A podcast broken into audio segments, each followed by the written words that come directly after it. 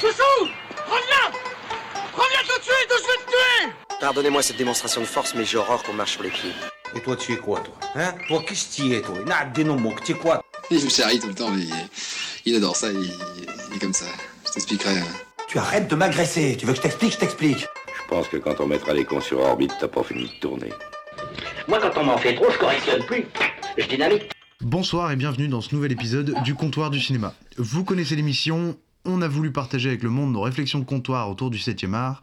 Le concept du podcast est simple, nous parlons des derniers films, vus, récents ou non, des envies à sortir en salle, des thématiques d'actualité également. On vous présente aussi un métier du cinéma grâce à notre invité du jour et nous finissons l'épisode par un film qu'un des animateurs a voulu partager avec tout le reste du groupe. Si l'émission vous plaît et que vous voulez nous soutenir, n'hésitez pas, parlez-en autour de vous. Rien ne vaut le bouche à oreille, mais vous pouvez aussi partager, liker et vous abonner sur les réseaux sociaux. On est notamment sur Twitter sur le compte at le comptoir du cinéma. Autour de la table ce soir, on retrouve Tanguy, Romain et moi-même, Valentin, ainsi que notre nouvel invité, Arthur, qui est monteur. On applaudit Arthur. J'ai oublié vos micros. oui. Vous avez- vous parlez tellement tout le temps que j'ai baissé vos micros, j'ai oublié de les remettre. Bonsoir. Bonsoir Arthur, comment tu vas? Bah ça va, tranquille. Ça va. Eh ben écoute, nous, on va... T'en sais rien, toi Bah, je- Moi, je vais bien, c'est vrai, j'en sais rien. Romain, comment tu vas? Moi, moi aussi. Et toi, Tanguy? Ça va, on peut parler là T'as remis le micro là J'ai remis les micros, vous pouvez parler euh, nor- normalement. Mais ça va bien. Je baisse un peu le micro de Romain parce qu'il a Et- tendance à gueuler. Et toi Valentin, ça va? Eh ben moi, écoute, ça va plutôt pas mal. et on enregistre le matin, on a déjà des bières. Merci Romain. Merci Pré- Romain. Pression groupe, bravo. On applaudit Romain? Ah C'est la première fois qu'on m'applaudit en plus.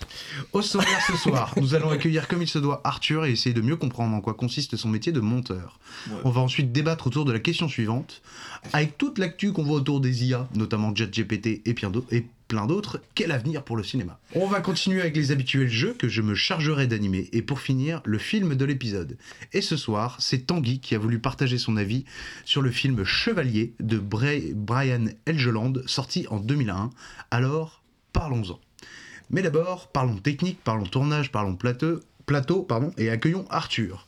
Alors Arthur, parle-nous un peu de toi et s'il te plaît, éclaire-nous, monteur, en quoi ça consiste Alors, euh, donc je m'appelle Arthur, j'ai 24 Bonjour ans. Arthur.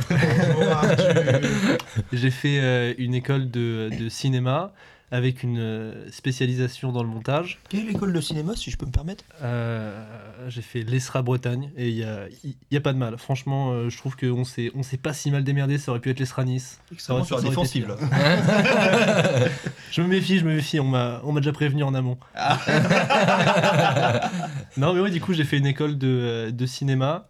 Euh, avant ça, je faisais déjà pas mal de, de montage. D'abord dans le, dans le skate, après ça euh, pour des, pour des concerts. Ah ouais, tu montais des petits clips euh, de skate. euh, Bah, pour, pour faire l'histoire un peu plus en mode backstory, je, me suis, je me suis largement pété le, le pied. Donc en gros, j'ai fait un, un petit tibia péroné euh, bien proprement au skatepark. Et en fait, je me suis retrouvé pendant... attends, j'avais 4 mois de plâtre jusqu'en haut, fauteuil roulant, tout le merdier machin, plus, euh, plus 3 mois de petits plâtres, bref, tout ça quoi. Et en fait, bah, pendant tout ce temps-là, comme j'étais vraiment bien accro au skate, bah, je me suis maté des, des parts de plein de skateurs. Et quand je suis revenu et que j'ai pu justement, après ma rééducation, en refaire, mais en fait, ça m'est venu directement qu'il fallait que je filme. Quoi. Du coup, je me suis acheté une caméra entre deux et j'ai commencé à monter sur iMovie. Voilà. Il de C'est bien ça il d'ailleurs faut bien commencer quelque part. J'étais team Windows Movie Maker. pour les petits trucs, iMovie. Ouais, ouais, non, C'est pas non. pro, iMovie. C'est. Non, non, non, non. Ah, non. Non, non, c'est ça. C'est c'est vraiment pour, euh, pour débuter et puis pour avoir un truc all access euh, facile. Alors, je dis all access, mais en même temps, c'est que sur Mac. Donc, bref. Vous m'avez largement compris. Et, euh, et ouais, du coup, euh, le, euh, le montage est venu euh, comme un truc assez, euh, assez évident. Et euh, ça ça m'a pas empêché bah, justement d'aller voir, un peu plus loin, puisque euh, il y a beaucoup de techniciens qui, qui, au final, ont envie de faire de la réalisation, mais qui veulent soit y passer directement. Et en fait, c'est vachement compliqué comme point à faire. Donc, je me suis dit que c'était potentiellement mieux dans la, dans stratégie, on va dire, euh, d'être monteur parce que c'est un truc qui me plaisait à la base. Et euh, s'il y a la possibilité, à force de rencontrer des gens et euh, à force euh, d'apprendre le lexique de la profession, bah, de pouvoir justement euh, monter dans d'autres dire, métiers. Donc voilà, je fais du montage, je fais d'autres choses à côté.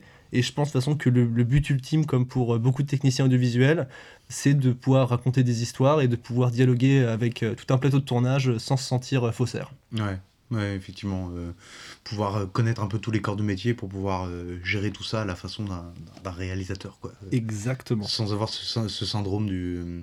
De l'imposteur. de l'imposteur, exactement. tout à fait. merci. Alors, bah écoute, de- de- ça Moi, fait un beau bâtiment. du- syndrome de l'impostec.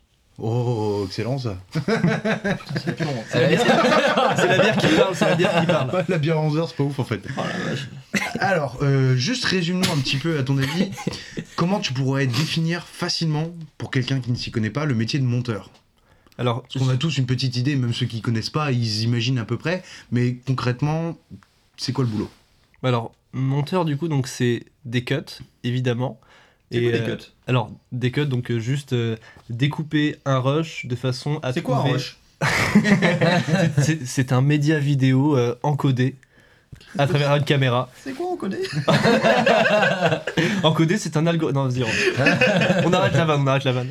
Mais non, non, du coup, le, le monteur, au-delà de simplement cutter, euh, il est là en fait pour donner euh, un rythme et surtout un rythme qui va, qui va justement euh, mettre en valeur son propos. Par exemple, si je suis sur une, vidéo sport, il y a déjà dire, tout un univers autour qui est déjà posé, donc on, on- on peut dire que c'est un peu des clichés. Genre par exemple, euh, sur ce genre de vidéo, on a tel type de musique, on va avoir justement... euh, Ça, il y a des règles. c'est ça. Il y a beaucoup de règles. C'est extrêmement codifié dans, dans, dans, chaque, euh, comment dire, dans chaque domaine dans le montage. Donc c'est pour ça qu'on a des, des monteurs spécialisés, par exemple, bah, dans, du, dans du film, dans du documentaire, tout ça. Parce que au final, c'est juste une question de connaître les codes et surtout euh, de, de rendre justice à ce qui a été filmé pour que le résultat final soit, soit regardé avec la bonne vision. Par exemple, euh, je, je parlais du sport, mais on peut très bien imaginer que euh, bah, Red Bull, au lieu de faire une vidéo classique, va se dire ok, bah là en fait ce qu'on veut, c'est faire appel à un monteur qui va nous faire justement, comment dire, une partie interview et quelque chose de beaucoup plus introspectif pour donner un côté plus documentaire. Et bah là justement c'est tout un savoir qu'il faut mettre en place. Et ça du coup ça va clairement passer par le rythme, par la sélection d'images. Donc voilà, je pense que le, le monteur il est forcément euh, de, de pair avec le, le réalisateur et il est là pour capter le timing, le bon timing à mettre et euh, faire un petit peu confiance à son instinct pour avoir quelque chose qui, euh, qui naturellement va lui sembler bon. Une sorte de musicalité un petit peu. C'est un rythme euh, pour soit ralentir ou pas une action, une scène ou quoi que ce soit. Tu peux bah, mettre plutôt plusieurs euh, euh, chants contre chants ou alors les, si tu veux ralentir la scène, euh, faire un seul chant et contre chant. euh, voilà, c'est Exactement. c'est par ce genre de process qu'on va pouvoir rallonger ou réduire, avoir quelque chose de très rapide au niveau des cuts images qui vont donner un rythme un peu plus soutenu au film, c'est ça? Tout à fait. Du coup, il faut toujours bien connaître. Enfin, il faut connaître les codes. Il faut beaucoup regarder de, de vidéos de, de tout type. Et au final, je crois que un peu, un peu naturellement, en fait, on, on sait comment ça se passe parce qu'on consomme tous du contenu. Et euh, on, on se rend très vite compte, en fait, de ce, qui est, de ce qui est un code important et de ce qui est un code qui peut être simplement euh, remplacé par autre chose pour que ça rende mieux. Donc, ouais, c'est beaucoup, beaucoup, beaucoup de feeling.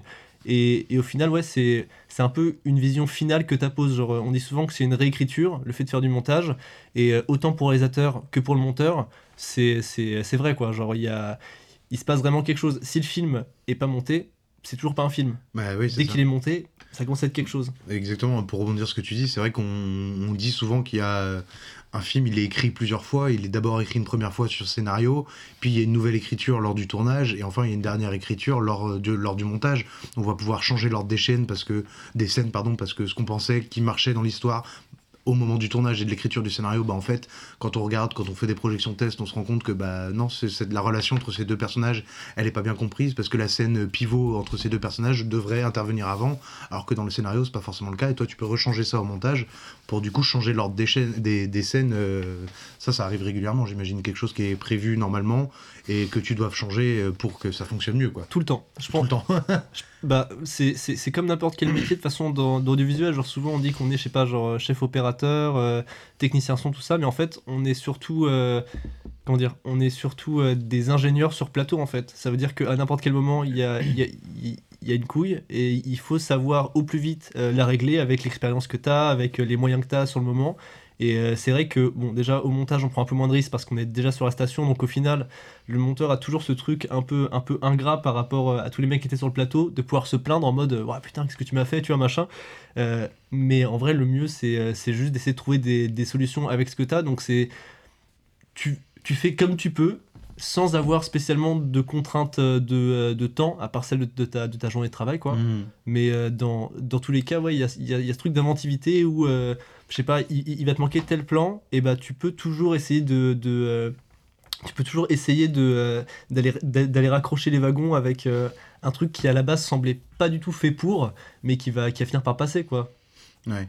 Ce que tu dis, c'est intéressant parce que tu vois, je pense à, ça en tant que technicien, par exemple, preneur de son ou peu, peu importe, hein, on n'est pas forcé d'avoir un- un grand bagage culturel cinématographique pour pouvoir être un très bon preneur de son. Euh, un ingé son, c'est un, un bon ingé son, c'est un bon ingé son qui soit Ouais. dans un concert, dans un, dans- pour une prise de son sur un plateau. Euh, en revanche, j'imagine que pour faire du montage, faut quand même connaître toutes les, tous les codes de, des films que tu regardes, donc faut quand même avoir un gros bagage euh, culturel cinématographique pour savoir ce qui a été fait, ce qui, ce qui, ce qu'on est la mode actuelle de, de montage, parce que ça, ça, ça bouge quand même pas mal entre des, les montages dans les années 90, les années 2000 et 2010, il y a quand même des grandes différences, on le voit rien qu'à notre petit niveau, hein. Euh, par exemple en- dans les bandes annonces, les bandes annonces sont pas montées pareil, il y a quand même des modes, euh, là en ce moment on est sur la mode à la Marvel, ça c'est quelque chose qui est très codifié en ce moment, et ça c'est des, des modes qui changent, donc ça euh, pour avoir la page, tout ça, enfin connaître tout ça, faut quand même être un, avoir une très bonne connaissance cinématographique qui est nécessaire, j'imagine, pour ce, pour ce métier. Quoi. Bah du coup, je vais, je vais paraphraser un tout petit peu ce que, ce que j'avais écrit pour mon, pour mon mémoire. Rien de chiant, je le jure. Euh, en gros, c'était sur euh, l'accessibilité euh, au montage pour le grand public. Et euh, il y avait un moment, euh, une question, c'était qu'est-ce qui fait un bon monteur? Et au final, c'était euh, quelqu'un qui se tient justement toujours à jour. Donc vraiment qui est, qui est passionné pour pas justement se retrouver bloqué. Ça, c'est une très belle capsule.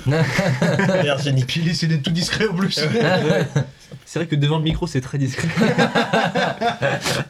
Mais ouais, non, du coup, il y a, Au cinéma, j'en sais rien, moi. Il y a vraiment ce délire de d'être toujours en veille, genre que ce soit sur la technique, sur ce qui peut sortir, euh, ou simplement euh, sur, euh, sur, la, culture. Mais ouais, non, non, le, monteur en soi, il a un truc de passion qui est presque obligatoire, ou alors sinon, tu peux être un bon technicien en tant que monteur, mais il y a quand même forcément un truc où tu t'es déjà spécialisé avant, tu vois, genre ça, ça peut pas exister, je pense. Enfin, c'est c'est le même délire que euh, est-ce qu'il faut genre euh, faire du cinéma ou complètement s'en couper pour faire des films novateurs? Hmm. Soit tu maîtrises ta grammaire et du coup t'en fais autre chose parce que tu, tu sais déjà ce qui a été fait, ou soit t'arrives et tu te dis ah c'est bon, euh, comme je connais rien, tout est nouveau. Tu vois, genre c'est Ouais. c'est un peu ça le délire. Et puis du coup, il y a quelque chose de, aussi qui est intéressant dans, dans le fait de regarder beaucoup de, de- de films, de vidéos aussi dans le montage, c'est que c'est un métier qui est extrêmement euh, sensitif euh, comparé aux autres euh, postes techniques du cinéma. C'est que t'as- tu regardes ta vidéo, ça va, ça va quand même extrêmement vite. Tu dis qu'il y a un peu de contraintes de temps, mais il y en a, il y en a quand même qui sont souvent imposantes. Et du coup, bah, tu regardes ton image, hop, en tac, tac, tac, une frame en trop, machin, hop, là, il faut que je vois autre chose. Faut que... Et du coup, tout ça se fait parce que tu as ce bagage cinématographique euh, ou de vidéaste que tu, que tu as regardé et qui te permet justement d'être hyper efficace et en une image ou deux, boum, tu vois, tu vois ce que tu dois changer. Là. Ouais, c'est, encore une fois toujours cette espèce de question de, de feeling mélangé à euh, bien, comment dire, bien appliquer le code pour que les gens puissent se retrouver dans le bon format. Genre vraiment, enfin, que, que, que la, que, la- vision globale soit bien retranscrite.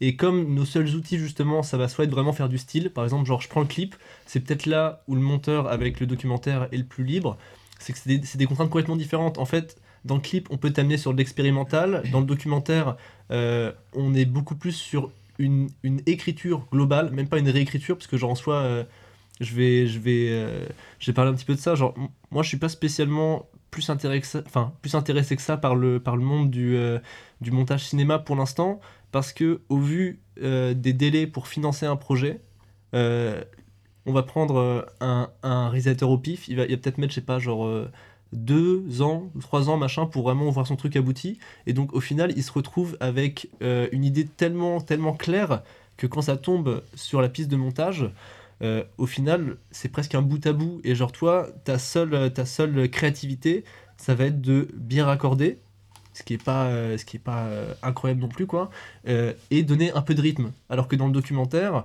t'as un gars, euh, ça fait, je sais pas, genre. euh, plus d'un an qu'il est sur son sujet, il en a vraiment euh, ras la casquette, quoi. Genre, il, il peut plus. Il se pose derrière toi sur le canapé et dit Ok, je t'explique vite fait ce que moi j'ai voulu raconter.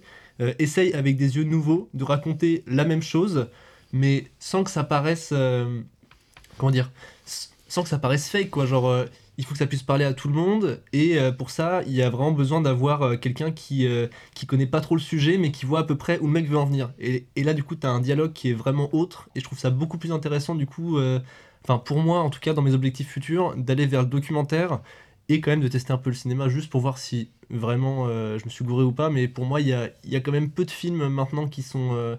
Qui sont euh, comment dire Enfin, qui laissent le droit à l'expérimental dans le montage, tellement c'est dur de les financer et tellement Ouais. euh, la vision doit être claire pour tout le monde. Bah, c'est sur un peu ce point-là, euh, c'est c'est assez difficile, je trouve, de jauger euh, le travail d'un monteur quand il est bien fait au cinéma. C'est qu'en fait, quand il est bien fait, tu- tu- à part vraiment quelques euh, plans où euh, on sent le montage qui est fait exprès, euh, la personne a vraiment fait exprès ça.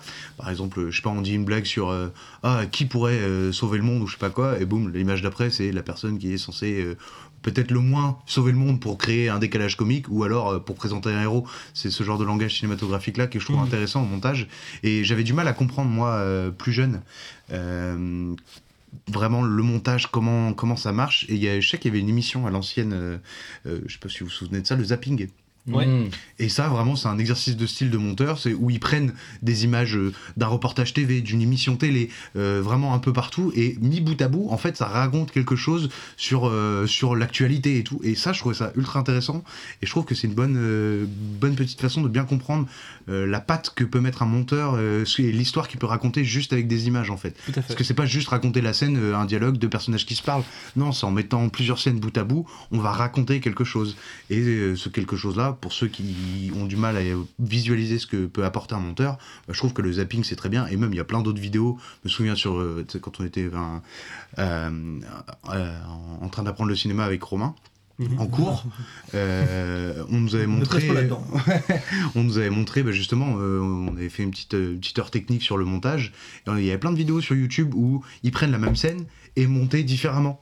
Ou juste ils changent un tout petit bout, un champ qui, qui mettent euh, un petit peu avant, et ça change absolument toute la dynamique euh, du, euh, de la scène. Ça peut passer d'une scène qui fait peur à une scène qui fait rire, à une scène romantique parce qu'il rajoute une petite musique euh, un peu Barry White derrière. Enfin, tu vois, vraiment, le, le monteur a- peut vraiment tout réécrire juste comme ça. Et c'est- passionnant, mais ça doit être dur à faire parce que quand tu le fais bien, c'est un peu invisible en soi. Mais par contre, quand tu le fais mal, euh, des monteurs qui sont pas ouf, ça se voit. Tu vois, euh, bizarrement, un- quelqu'un qui fait son, un très bon travail, ça se voit moins que quelqu'un qui le fait m- moins bien. quoi. J'imagine que c'est pareil. J'imagine que c'est pareil dans plein de métiers. hein. Ouais. Mais euh, du coup, toi, t'es passé, euh, pour revenir un petit peu à ton parcours, euh, donc tu m'as dit, t'as fait ton école, ton, ton accident de skate, qui t'a, donc un, point, un point de vue personnel qui t'a fait aller vers ça. Exactement. Et du coup, ça fait combien de temps maintenant que tu, Waouh. que tu montes? Enfin, il faut, est-ce qu'on peut être monteur? Ce que je veux dire, c'est qu'il faut forcément passer par, euh, par une école ou euh, en autodidacte, c'est possible aussi, j'imagine, mais faut, ça, ça, demande, ça doit demander énormément de temps. Alors vraiment, il n'y a, a pas besoin euh, de passer par une école pour, être, euh, pour, enfin, pour faire du montage, il y a besoin de passer par une école pour connaître des process. Là, c'est vraiment ce que j'ai retenu de, euh, de mon parcours à l'ESRA, c'est qu'il y a une méthodologie euh, à avoir. Genre, du coup là, si, si je dois répondre à ta première question de depuis combien de temps est-ce que je fais du montage, j'ai commencé en 2012 sur iMovie. Donc est-ce qu'on peut considérer que c'était du montage à ce moment-là C'est toi qui sais. hein. Bah, bah j'en étais content, mais j'étais petit, du coup ça compte pas, tu vois. Alors, euh, non, son- je sais pas. mec Bah, a fait son montage premiers, euh, et, si, si. et derrière c'était la fin du monde quoi. T'étais vachement content de ton premier coloriage, mais genre, est-ce que. J'avais pas de crayon. J'ai vécu dans des conditions que je vais pas, pour- pas pouvoir en parler dans le podcast. Donc. Je comprends que tu prennes du recul par rapport au micro, c'est c'est pour ça. ouais, c'est ça, ouais.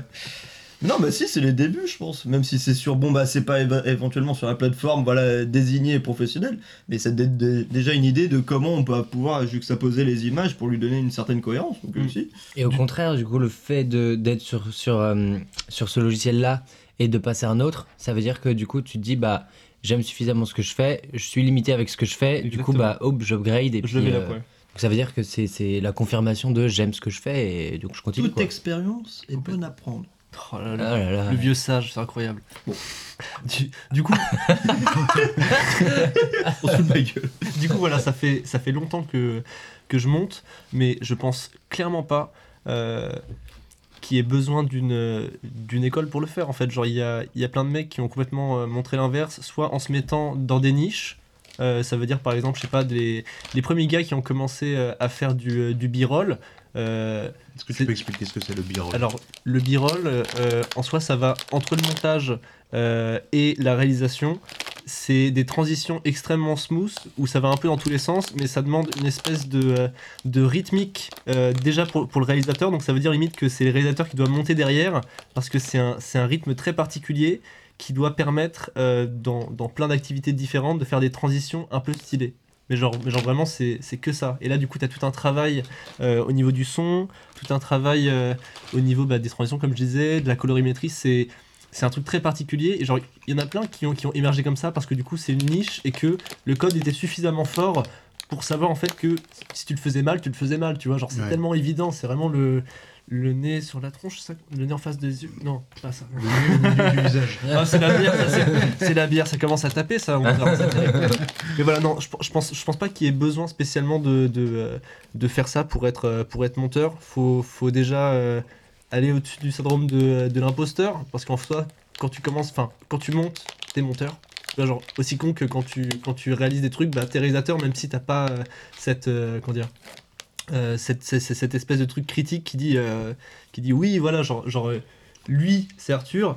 Il y a la moitié qui dit oui, c'est Arthur, et l'autre moitié qui dit non, c'est non, c'est pas Arthur. Tu vois, genre, c'est c'est bizarre. Genre, il y a, il y a vraiment un truc de crédibilité qu'il faut aller récupérer pour qu'on vienne te dire, ok, t'es monteur. Ouais. Mais c'est une crédibilité en fait que tu peux déjà avoir de toi-même si t'as un peu de recul, mais c'est vachement dur. hein. Même moi, genre, euh, je l'ai je l'ai pas eu av- avant de faire une école de cinéma, alors que euh, ça. En soi aussi, t'étais étais monteur. C'est ça, j'étais, j'étais monteur, mais ça, ça rassurait mes parents et moi ça me, ça me rassurait sur le fait que j'allais apprendre des, des trucs dans le monde pro. Donc voilà, vraiment, les process en école de cinéma, euh, c'est très intéressant parce que on va te montrer euh, les choses dont tu as réellement besoin dans le monde pro pour peu que t'aies pas des, des profs un peu trop académiques. Genre vraiment, faut des, faut des gars qui bossent déjà dedans et qui vont te dire, ok, ça, ce truc-là, ça sert à rien de toute façon.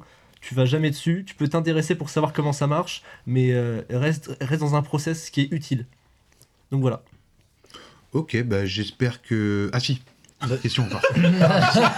Avant ma conclusion, Ah, j'ai une petite question Ça encore. va être sur les parents, ça, Quel... je suis sûr. Non, non. Quel conseil tu donnerais à quelqu'un qui veut devenir monteur? J'imagine c'est comme tout, bah monte. Bah, euh, monte, c'est c'est une bonne chose, mais euh, surtout, euh, le, le truc en fait qui peut repousser là-dedans, c'est le fait de pas avoir les rushs, en fait, de, de, de pas avoir les médias, parce que, imaginons, t'adores le montage, mais euh, t'es une brêle à la caméra, ou genre c'est pas du tout ton, ton délire, tu peux te dire, merde, putain, euh, genre j'aimerais trop faire ça, mais du coup, tu le fais jamais parce que tu, tu dis, ok, bah j'ai rien à raconter.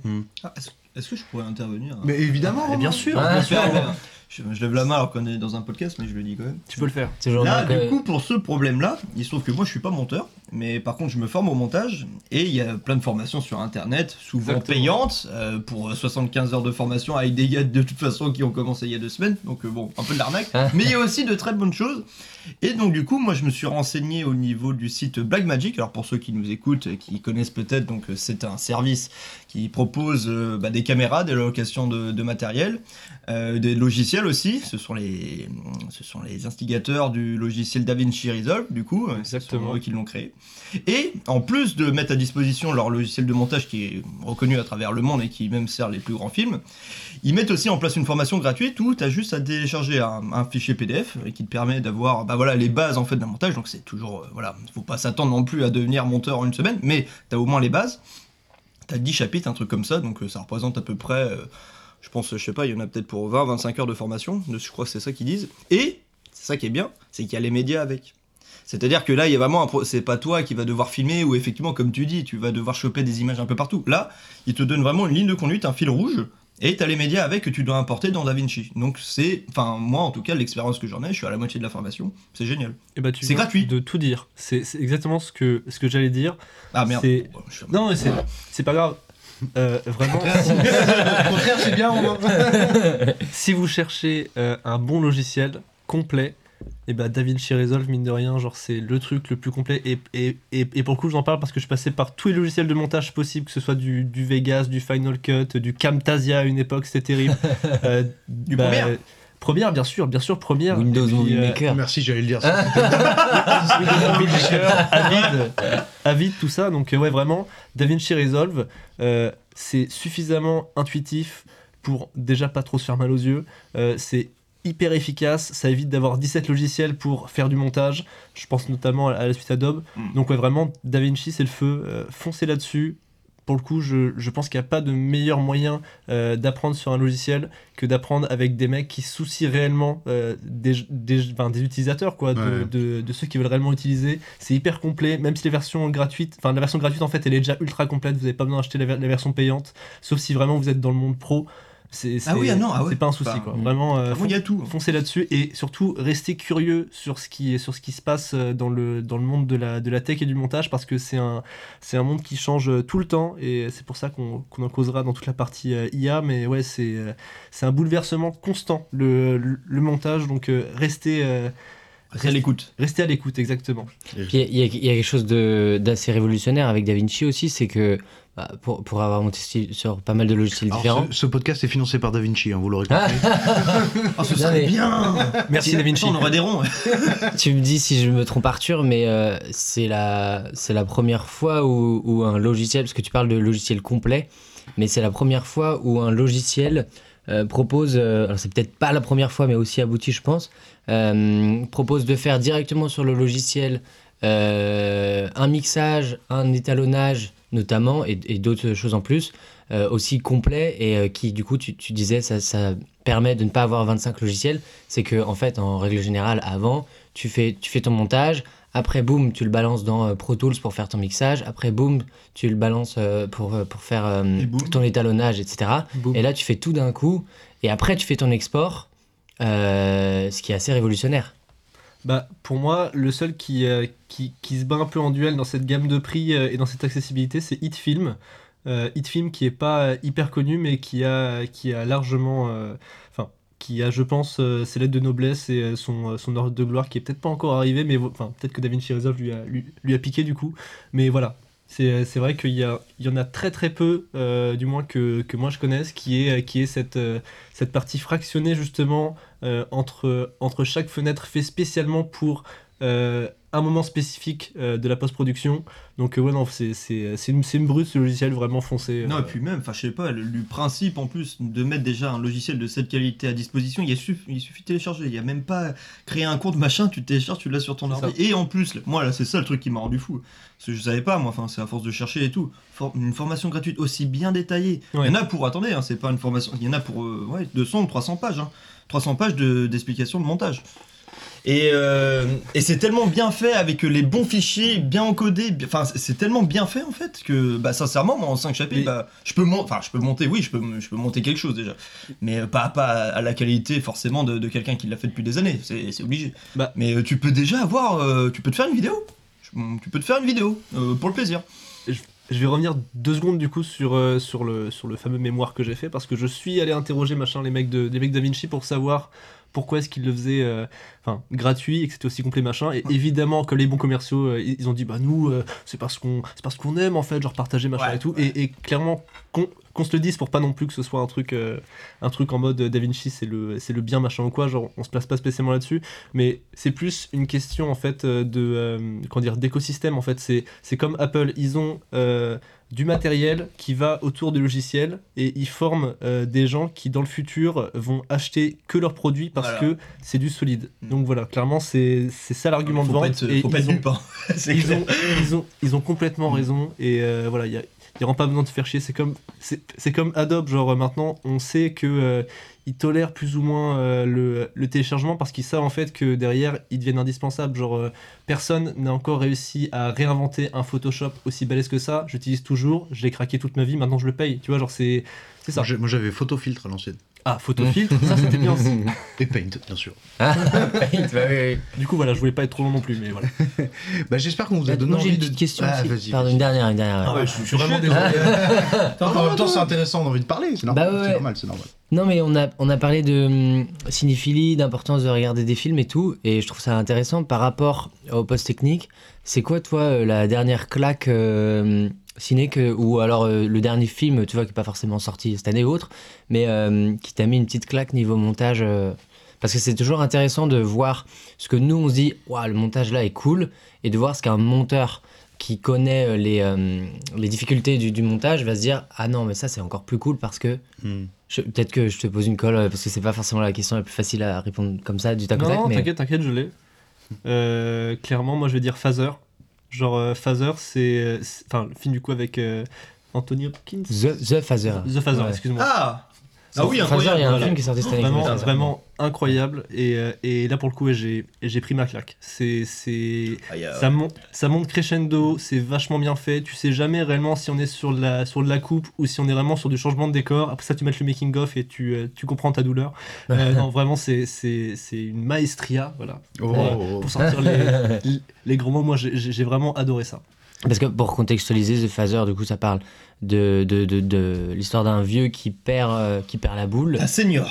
Un seigneur. un seigneur, s'il vous plaît. s'il un vous vieux. plaît. Un seigneur qui perd la Tous ceux boule. qui nous écoutent, c'est quand même euh, c'est choquant. Apparemment, ça choque les seniors euh, dans l'assemblée. qui nous écoutent. Et, et du coup, l'idée de la mise en scène et du coup du montage qui du coup est, du coup, euh, comme le dit Arthur, extrêmement bien faite là-dessus, c'est que euh, tu es dans l'idée, euh, enfin tu, tu, tu, tu suis du coup Anthony Hopkins et tu es perdu sur le fait que est-ce que lui est fou, enfin est-ce que lui perd la boule par son Alzheimer ou est-ce que c'est les autres qui le manipulent et grâce à ce montage-là, bah, en fait, t'es complètement perdu. On, on est et... du point de vue du d'Anthony Hopkins qui, Exactement, qui- ouais. qui devient de plus en plus dément dû à la maladie en fait. Voilà, ouais. Donc, bah, je l'ai pas vu, non, mais je, je- je sais qu'il a fait quand même pas mal de bruit, on en a beaucoup parlé. Et Ouais. effectivement, c'était ce qui revenait, c'était ce côté euh, montage, où, parce qu'il y a deux actrices qui interprètent sa fille dans les moments où il va bien et des moments où il est en crise. Et donc, du coup, j'imagine qu'il doit, enfin, le, le monteur doit se gaver là-dessus, à passer d'un visage à l'autre, limite euh, en, en un cut, on la voit plus, hop, c'est quelqu'un d'autre. Enfin, euh, tu te fais malmener euh, tout le temps. Ouais, mais du coup, je, trouve, je trouve ça super intéressant, même si j'ai- pas vu ce film. Génial. Mais je trouve ça super intéressant pour montrer le, euh, comment des personnes atteintes de cette maladie et sont perdues en fait. C'est qu'ils reconnaissent plus rien, il y a tout qui change. Et euh, non, en vrai, ça c'est. Et le montage a servi à ça justement, de créer cette confusion. C'était le meilleur témoignage, je pense, d'une maladie depuis je sais pas combien de temps. En vrai, de- depuis peut-être euh, Philadel- ouais, fait Philadelphia, ouais, peut-être non, peut-être pas à ce point-là. Non, il y avait quand même une histoire. Mais là, c'est vraiment euh, se mettre dans la tête du, du malade et de se rendre compte à quel point ça peut avoir des conséquences sur son entourage et sur lui-même. Et tout. Enfin, c'est ouf. En vrai, c'est ouf. hein. Ouais, c'est... Bah, Ça fait peur. hein. vision vision ultra juste et genre sans euh, sans sans enfin sans trop d'effets tu vois genre t'as t'as pas besoin de, de partir sur un truc euh, sur un truc trop vénère pour montrer justement qui qui perd la boule genre des simples cuts placés au bon moment machin un vrai dialogue entre la réalisation et le monteur et, et Puis voilà, Hopkins, et, et- il a eu le meilleur et- Oscar, alors, pas pour, alors, il a pas eu pour rien. sinon quand même vite fait euh, Everything Everywhere. Ouais, euh, bonne grosse plaque quand même voilà. Et Babylone, les gars. j'ai pas encore vu. pas encore Ouais. vu. De- J'ai pas Ah, encore gars. Mais c'est vrai que Everything Everywhere All at Once, euh, je l'ai vu au cinéma, mais je me suis dit déjà, il doit exploser le nombre de plans pour un film. Ouais. Euh, Ah, il y a y, tellement de plans qui, sont, qui, qui durent une demi-seconde. Et le monteur, soit il, est- il en a chié, mais il a rendu un travail incroyable, soit fin. il s'est éclaté. En fait, j'arrive pas à savoir.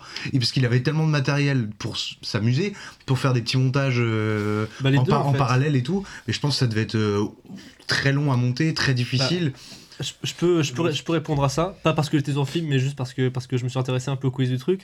Euh, en fait, ils ont. Alors, c'est un film avec énormément d'effets, et eux, en fait, au lieu, de se dire, vas-y, euh, on va se casser le cul à genre passer par des, par des After Effects, et genre. Enfin, alors peut-être se passer par After Effects fait, mais genre, au lieu de se faire chier en mode, euh, on va prendre une équipe spécialisée là-dedans, euh, c'est plutôt, on va adapter nos effets spéciaux. euh, au logiciel qu'on a et du coup on va se faire nos effets sur Adobe quoi genre Mhm. enfin sur, sur- sur Adobe Premiere donc déjà t'es quand même sur un Ils film ont monté sur Adobe. t'es sur un film qui arrive à, à remplir genre toutes tes, toutes tes espérances en termes de, de euh, comment dire d'effets spéciaux euh, sur des logiciels qui sont pas ceux qui sont privilégiés pour ça quoi donc euh, vraiment Mhm. les, les, les mecs ont fait un super taf et je, Ouais. et je pense du coup à la fois qu'ils se sont marrés et à la fois qu'ils se sont euh, un peu cassé le cul mais, mais comme, comme tous les films quoi mais genre sans enfin genre ce ce côté do, do it yourself je suis encore plus content justement qui qui ressortent dans les dans les making of et que les gens arrivent à se dire ok c'est un film qui est en train de tout rafler enfin qui est encore en train de tout rafler maintenant avec les Césars euh, et qui euh, et qui euh, et qui juste mérite sa place quoi genre euh, Ah ouais, non, mais il est incroyable ce film. Les, les Oscars. Les Oscars. les Oscars oh excusez-moi excusez-moi je suis très très mauvais mais c'est Non, t'es t'es corporate, tu penses au César, c'est c'est bien. Alors bah, j'espère qu'on vous aura donné envie de vous intéresser un petit peu plus au, métier de monteur, de découvrir des vidéos, comment le langage du montage peut, peut changer la dynamique ou le rythme d'un film, et que pourquoi pas, on aurait lancé des vocations euh, pour, euh, pour le monde de montage. Il est l'heure de passer à notre prochain euh, point dans le, podcast. Euh, on, va faire un petit point d'actualité. Euh, on entend beaucoup parler, bon, ceux qui s'y connaissent, ça fait déjà un petit moment que c'est sorti, mais pour, pour les newbies comme moi, ça fait que quelques semaines où on entend vraiment parler de. Des La guerre en Ukraine De la guerre en Ukraine Vraiment, j'étais dans une grande. Ouais, vraiment, tu t'es endormi quoi. Non, on va parler des IA et notamment euh, bah, ChatGPT euh, et tout ce que ça peut apporter en bien et en mauvais dans le cinéma. Alors, euh, j'ai divisé ça en deux points. Un premier, f- premier point en, en post-prod, parce que j'ai vu qu'il y avait quand même euh, certaines Oh IA oui. euh, assez vénères en post-prod là-dessus. J'avais même vu par exemple. Euh, un, un test Adobe qui vient de lancer une IA en plugin pour, son, pour ses utilisateurs où euh, en fait ils vont cleaner le son. Adobe Podcast ouais. Ouais, c'est ça. Ils vont euh, nettoyer le son, mais c'est impressionnant à voir. J'ai vu un test sur YouTube où t'as un mec qui utilise le micro de son PC, donc autant dire un micro bien pourri, et euh, il utilise ce, cette IA-là, c'est gratuit, enfin c'est gratuit si on a la licence Adobe, j'imagine, et en 3 minutes, c'est Le- full gratuit hein. c'est euh, c'est- c'est c'est full gratuit euh, en ligne et d'ailleurs je pense que ce podcast sera remasterisé eh par, euh, par Adobe justement c'est ce que j'allais te demander parce que j'ai pas la licence Adobe.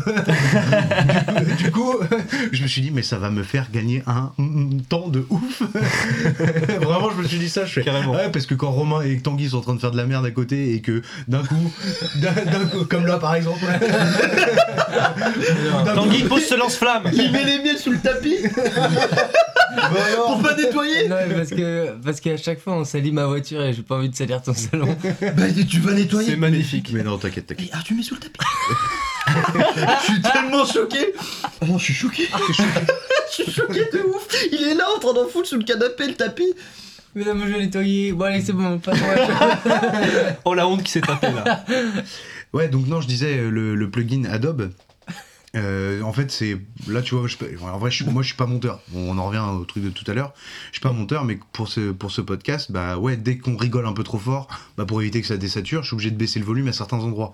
Du coup, même rien que ça, bah euh, un épisode d'une heure et demie, ça me prend trois heures à monter, quoi. ouais Parce que je- j'essaie de faire ça à peu près bien, et vu que j'y connais rien, bah je suis assez limité.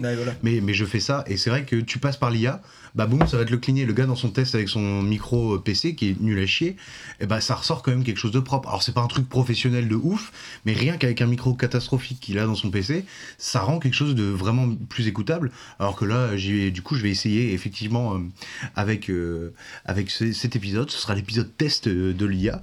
Donc il y a celui-là, mais j'imagine il y en a, il y en a plein d'autres. Euh, Vous avez Ouais. peut-être entendu parler d'autres. Euh, T'as des exemples en en tête, peut-être Arthur? Bah du coup j'ai pas spécialement des exemples pour le, pour le son parce qu'en soi Audition d'Adobe faisait déjà pas mal de, pas mal de choses pour ça. Euh, je sais que euh, alors que ce soit Final Cut ou genre DaVinci, euh, ils ont aussi des presets automatiques qui sont censés améliorer le son, mais on n'est pas sur une, sur une différence aussi importante que celle apportée par, par, par Adobe Podcast. Quoi. Genre là c'est un c'est vraiment un truc full access pour tout le monde et ça permet vraiment de enfin c'est un, c'est un game changer on peut dire On peut, on peut dire ça, clairement ouais. dire Yeah. c'est un game changer. Mais euh, ouais, ouais, moi je vais, j'ai, j'ai hâte d'utiliser. Après, c'est vrai que hum, euh, DaVinci, euh, j'ai l'impression qu'entre ce que j'entends dans mon retour et ce que j'entends quand je monte sur euh, DaVinci, il y a peut-être déjà un peu euh, une amélioration. euh. Ça, c'est le cérumen normalement. C'est le cérumen. Ouais, c'est c'est le cérumen, ça, ça change énormément le- Ouais, l'audition. effe- effectivement, ça doit être ça. Mais euh, ouais, j'ai vu, aussi, j'ai vu aussi un autre exemple où euh, pour le doublage, notamment, j'ai vu une scène euh, d'un d'un film. Quand c'est en version doublée, en fait, t'as l'IA qui va capter le visage et qui va modifier euh, le mouvement de bouche que, ça pour que ça corresponde à la version doublée. Et du coup, euh, t'as vraiment l'impression que l'actrice américaine fait les mouvements de bouche pour euh, le doublage espagnol. Et c'est impressionnant. Et voir Et c'est pas ça. cheap du tout. Vraiment, Et c'est- très, très, bien. L'adaptation, c'est chaud, non? Bah ouais, voilà, c'est ce que C'était un peu là où je voulais en venir avec cette question. C'est que en soi, ouais, on peut dire de prime abord, c'est cool, c'est cool, c'est cool, mais euh, est-ce que ça va pas mettre euh, certains métiers en danger, notamment, euh, bah. Alice, euh, qu'on a croisé la dernière fois, qui était là au podcast, par exemple, il est au chômage là ou? Là, il est pas au chômage, Alice. euh, il est pas au Bah chômage. non, euh, non, non, non, parce que là, en, en- en soi, le, de ce que moi j'en ai compris, euh, en fait, ça te rajoute un poste. Genre, euh, au lieu d'avoir justement euh, juste les, les doubleurs qui vont justement se faire chier à essayer de correspondre au labial, là d'un coup, ça veut dire que tu as une IA qui te permet de générer le texte que tu veux sans justement sentir ce côté faussé du visage. Donc c'est Ouais. c'est un truc de fou. Après, t'avais déjà un mec qui faisait ça en fait. Euh, ce que nous expliquait Alice, Alix, c'est que t'as un mec qui va. euh, Il l'appelait le détecteur, hein, c'est ça? Ouais. il, il va détecter les mouvements et il va te dire en gros euh, le, ça touche ça, ou ça touche pas, tu vois, Oui, à certains oui, oui, moments. Et ça, tu vois. C'est un jeu, si- ça, non? Exactement. On avait fait la même réflexion. et tu vois, ça, ça fait, c'est déjà un métier. Et s'il y a une IA comme, qui sort comme ça, bah, ce métier-là, euh, malheureusement, il disparaît un petit peu, quoi. Parce Mhm. qu'en fait, l'IA va se caler plus. euh, parce que Alix, il avait besoin du travail du détecteur pour essayer de proposer une, une adaptation qui collait avec les mouvements de bouche. Mais si les mouvements de bouche, bah, c'est plus un problème. Bah alors on fait une adaptation euh, classique, limite une traduction mot à mot, et euh, l'IA va générer des mouvements de bouche et changer les mouvements de bouche de Sauf- l'acteur. Sauf que là, en- encore une fois, pour moi, c'est ça devient un outil qui appartient à un métier. Donc ça veut dire justement que euh, ce détecteur, en fait, il en fait son outil, et du coup, c'est toujours le même détecteur qui gère le truc parce qu'il faut de l'humain là-dedans, sauf qu'il utilise un truc qui lui facilite son temps, mais qui lui permet quand même de pouvoir encore faire, enfin, met- mettre sa patte. Et Mhm. genre, c'est... j'ai j'ai préparé vite fait, vite fait quand même, parce que on, on m'a dit que le sujet ça allait être l'IA, donc euh, j'ai essayé d'apposer ça aussi justement sur le montage pour en, pour en parler un petit peu, donc on, on peut voir ça après, mais il y a, y a plein de trucs qui font que pour moi ça reste toujours des outils euh, qui, euh, qui, qui permettent de pas complètement enlever l'humain parce qu'il faut des gens pour le gérer. Quand t'es quand un, quand t'es ingé son, tu vas pas te faire chier à genre apprendre comment gérer une IA parce que ça ça peut paraître simple euh, sur, le, sur le papier. Je sais pas si t'as déjà essayé tous les trucs de, de génération, mais mine de rien, euh, quand t'es sur le sur le sur le Google, sur le Google, waouh. boomer. Oh, dis donc, je suis un boomer. ça. Sur euh, Non, non, l'internet quand- quand t'es quand t'es sur les sur les serveurs Google avec avec tous les scripts, euh, ça demande quand même d'avoir un minimum de tutos pour pour pouvoir faire ça quoi. Genre c'est euh, Ouais. c'est c'est un délire. Donc je pense pas que ce soit aussi automatisé en tout cas pour l'instant. Donc pour l'instant, euh, je dirais qu'Alix est à 4 ans de la retraite, c'est bien. C'est pas mal. Pour un mec de 28 ans, c'est c'est pas mal. C'est con parce qu'il était content de ce qu'il faisait en plus. donc, euh, Euh, donc, est-ce que vous avez d'autres choses à dire sur les d'autres euh, avancées que vous avez vues sur les IA en post-prod?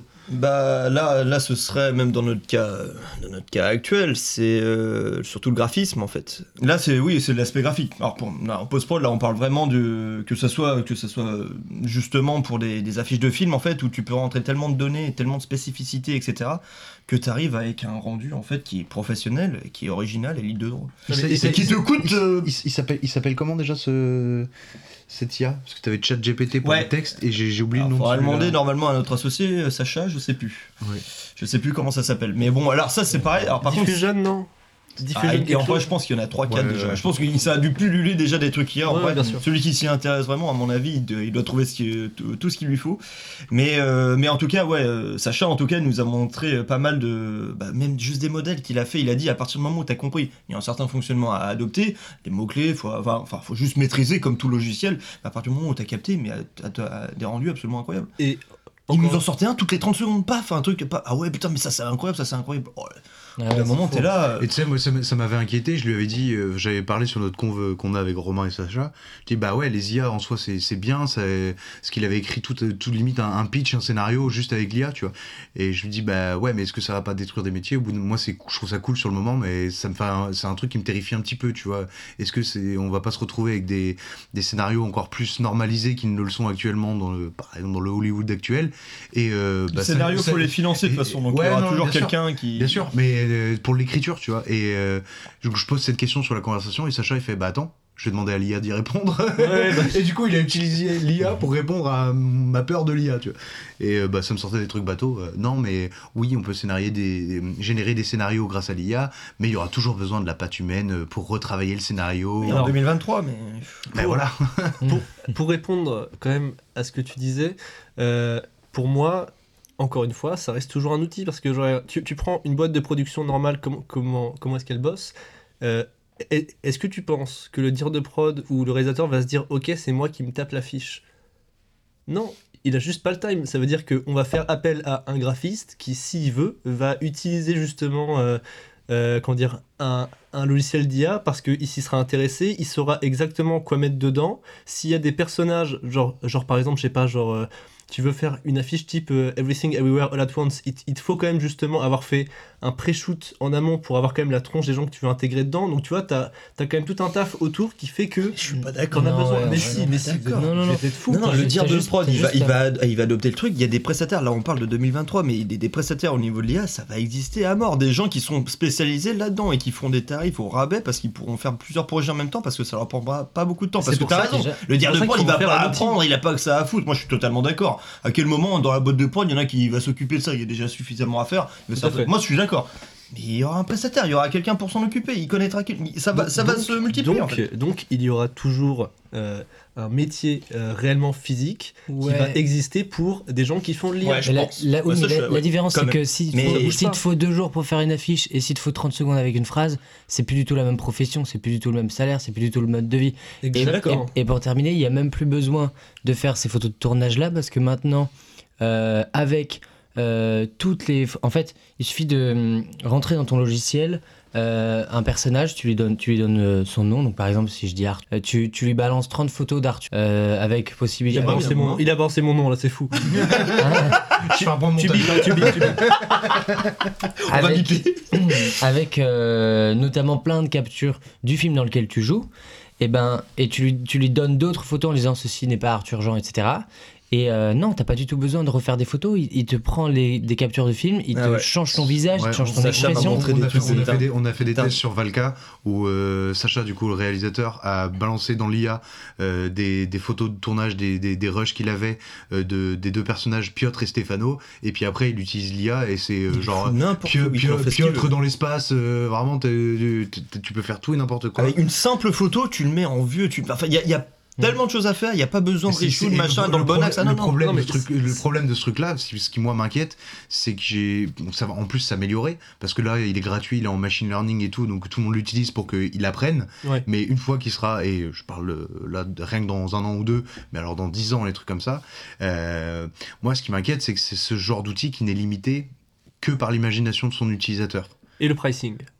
Et le pricing aussi, oui, effectivement. Le prix, ça va, ça va je pense, euh, cela c'est gratuit, tout le monde s'éclate Ouais. et tout. Mais sûr. je pense que quand il va devenir payant, il va pas être à 3 Non, mais je te dis, euh. pour, pour, moi, pour moi, tu crées juste un nouveau métier qui est justement dans l'IA avec des mecs qui s'y sont intéressés ou alors des graphistes qui se sont spécialisés là-dedans.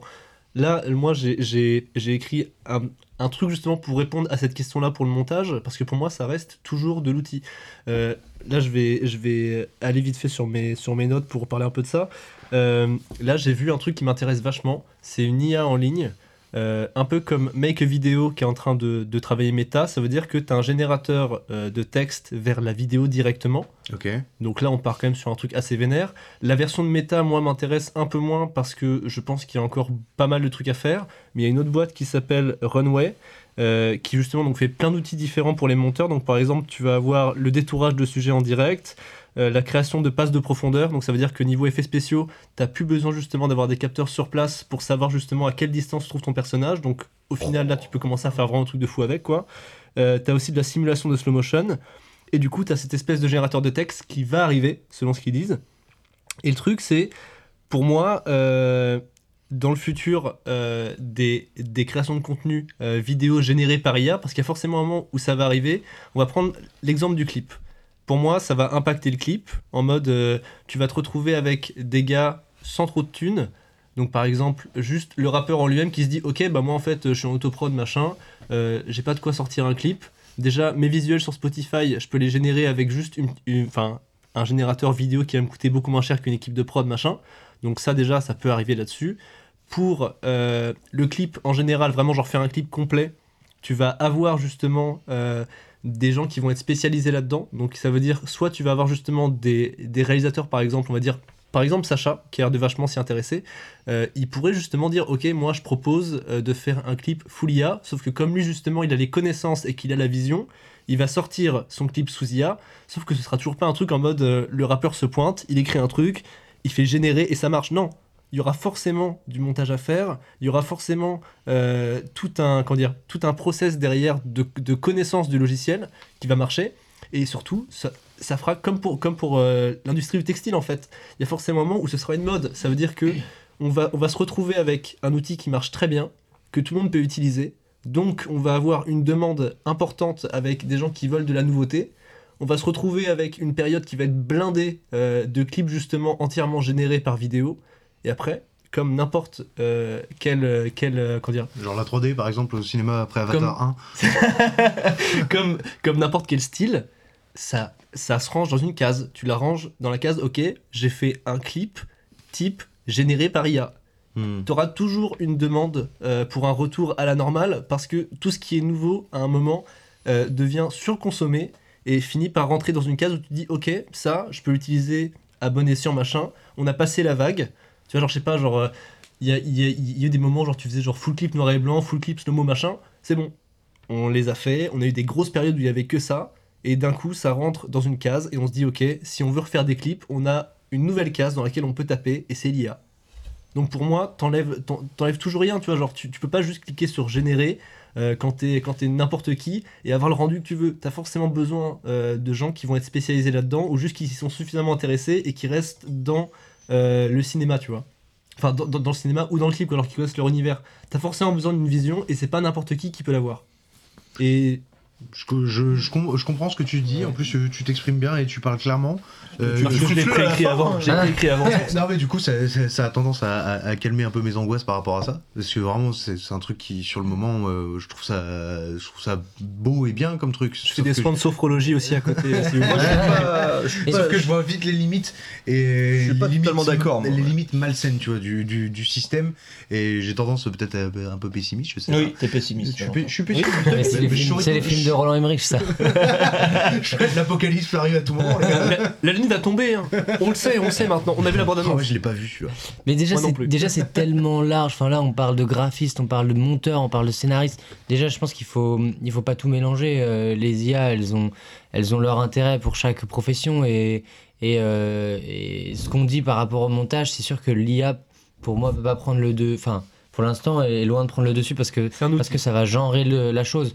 Par contre, par rapport au graphiste ou euh, par rapport euh, au, au gars de la synchro euh, labiale, j'ai oublié le poste que faisait euh, avant Alix. il est adaptateur labial Non, non, mais avant justement.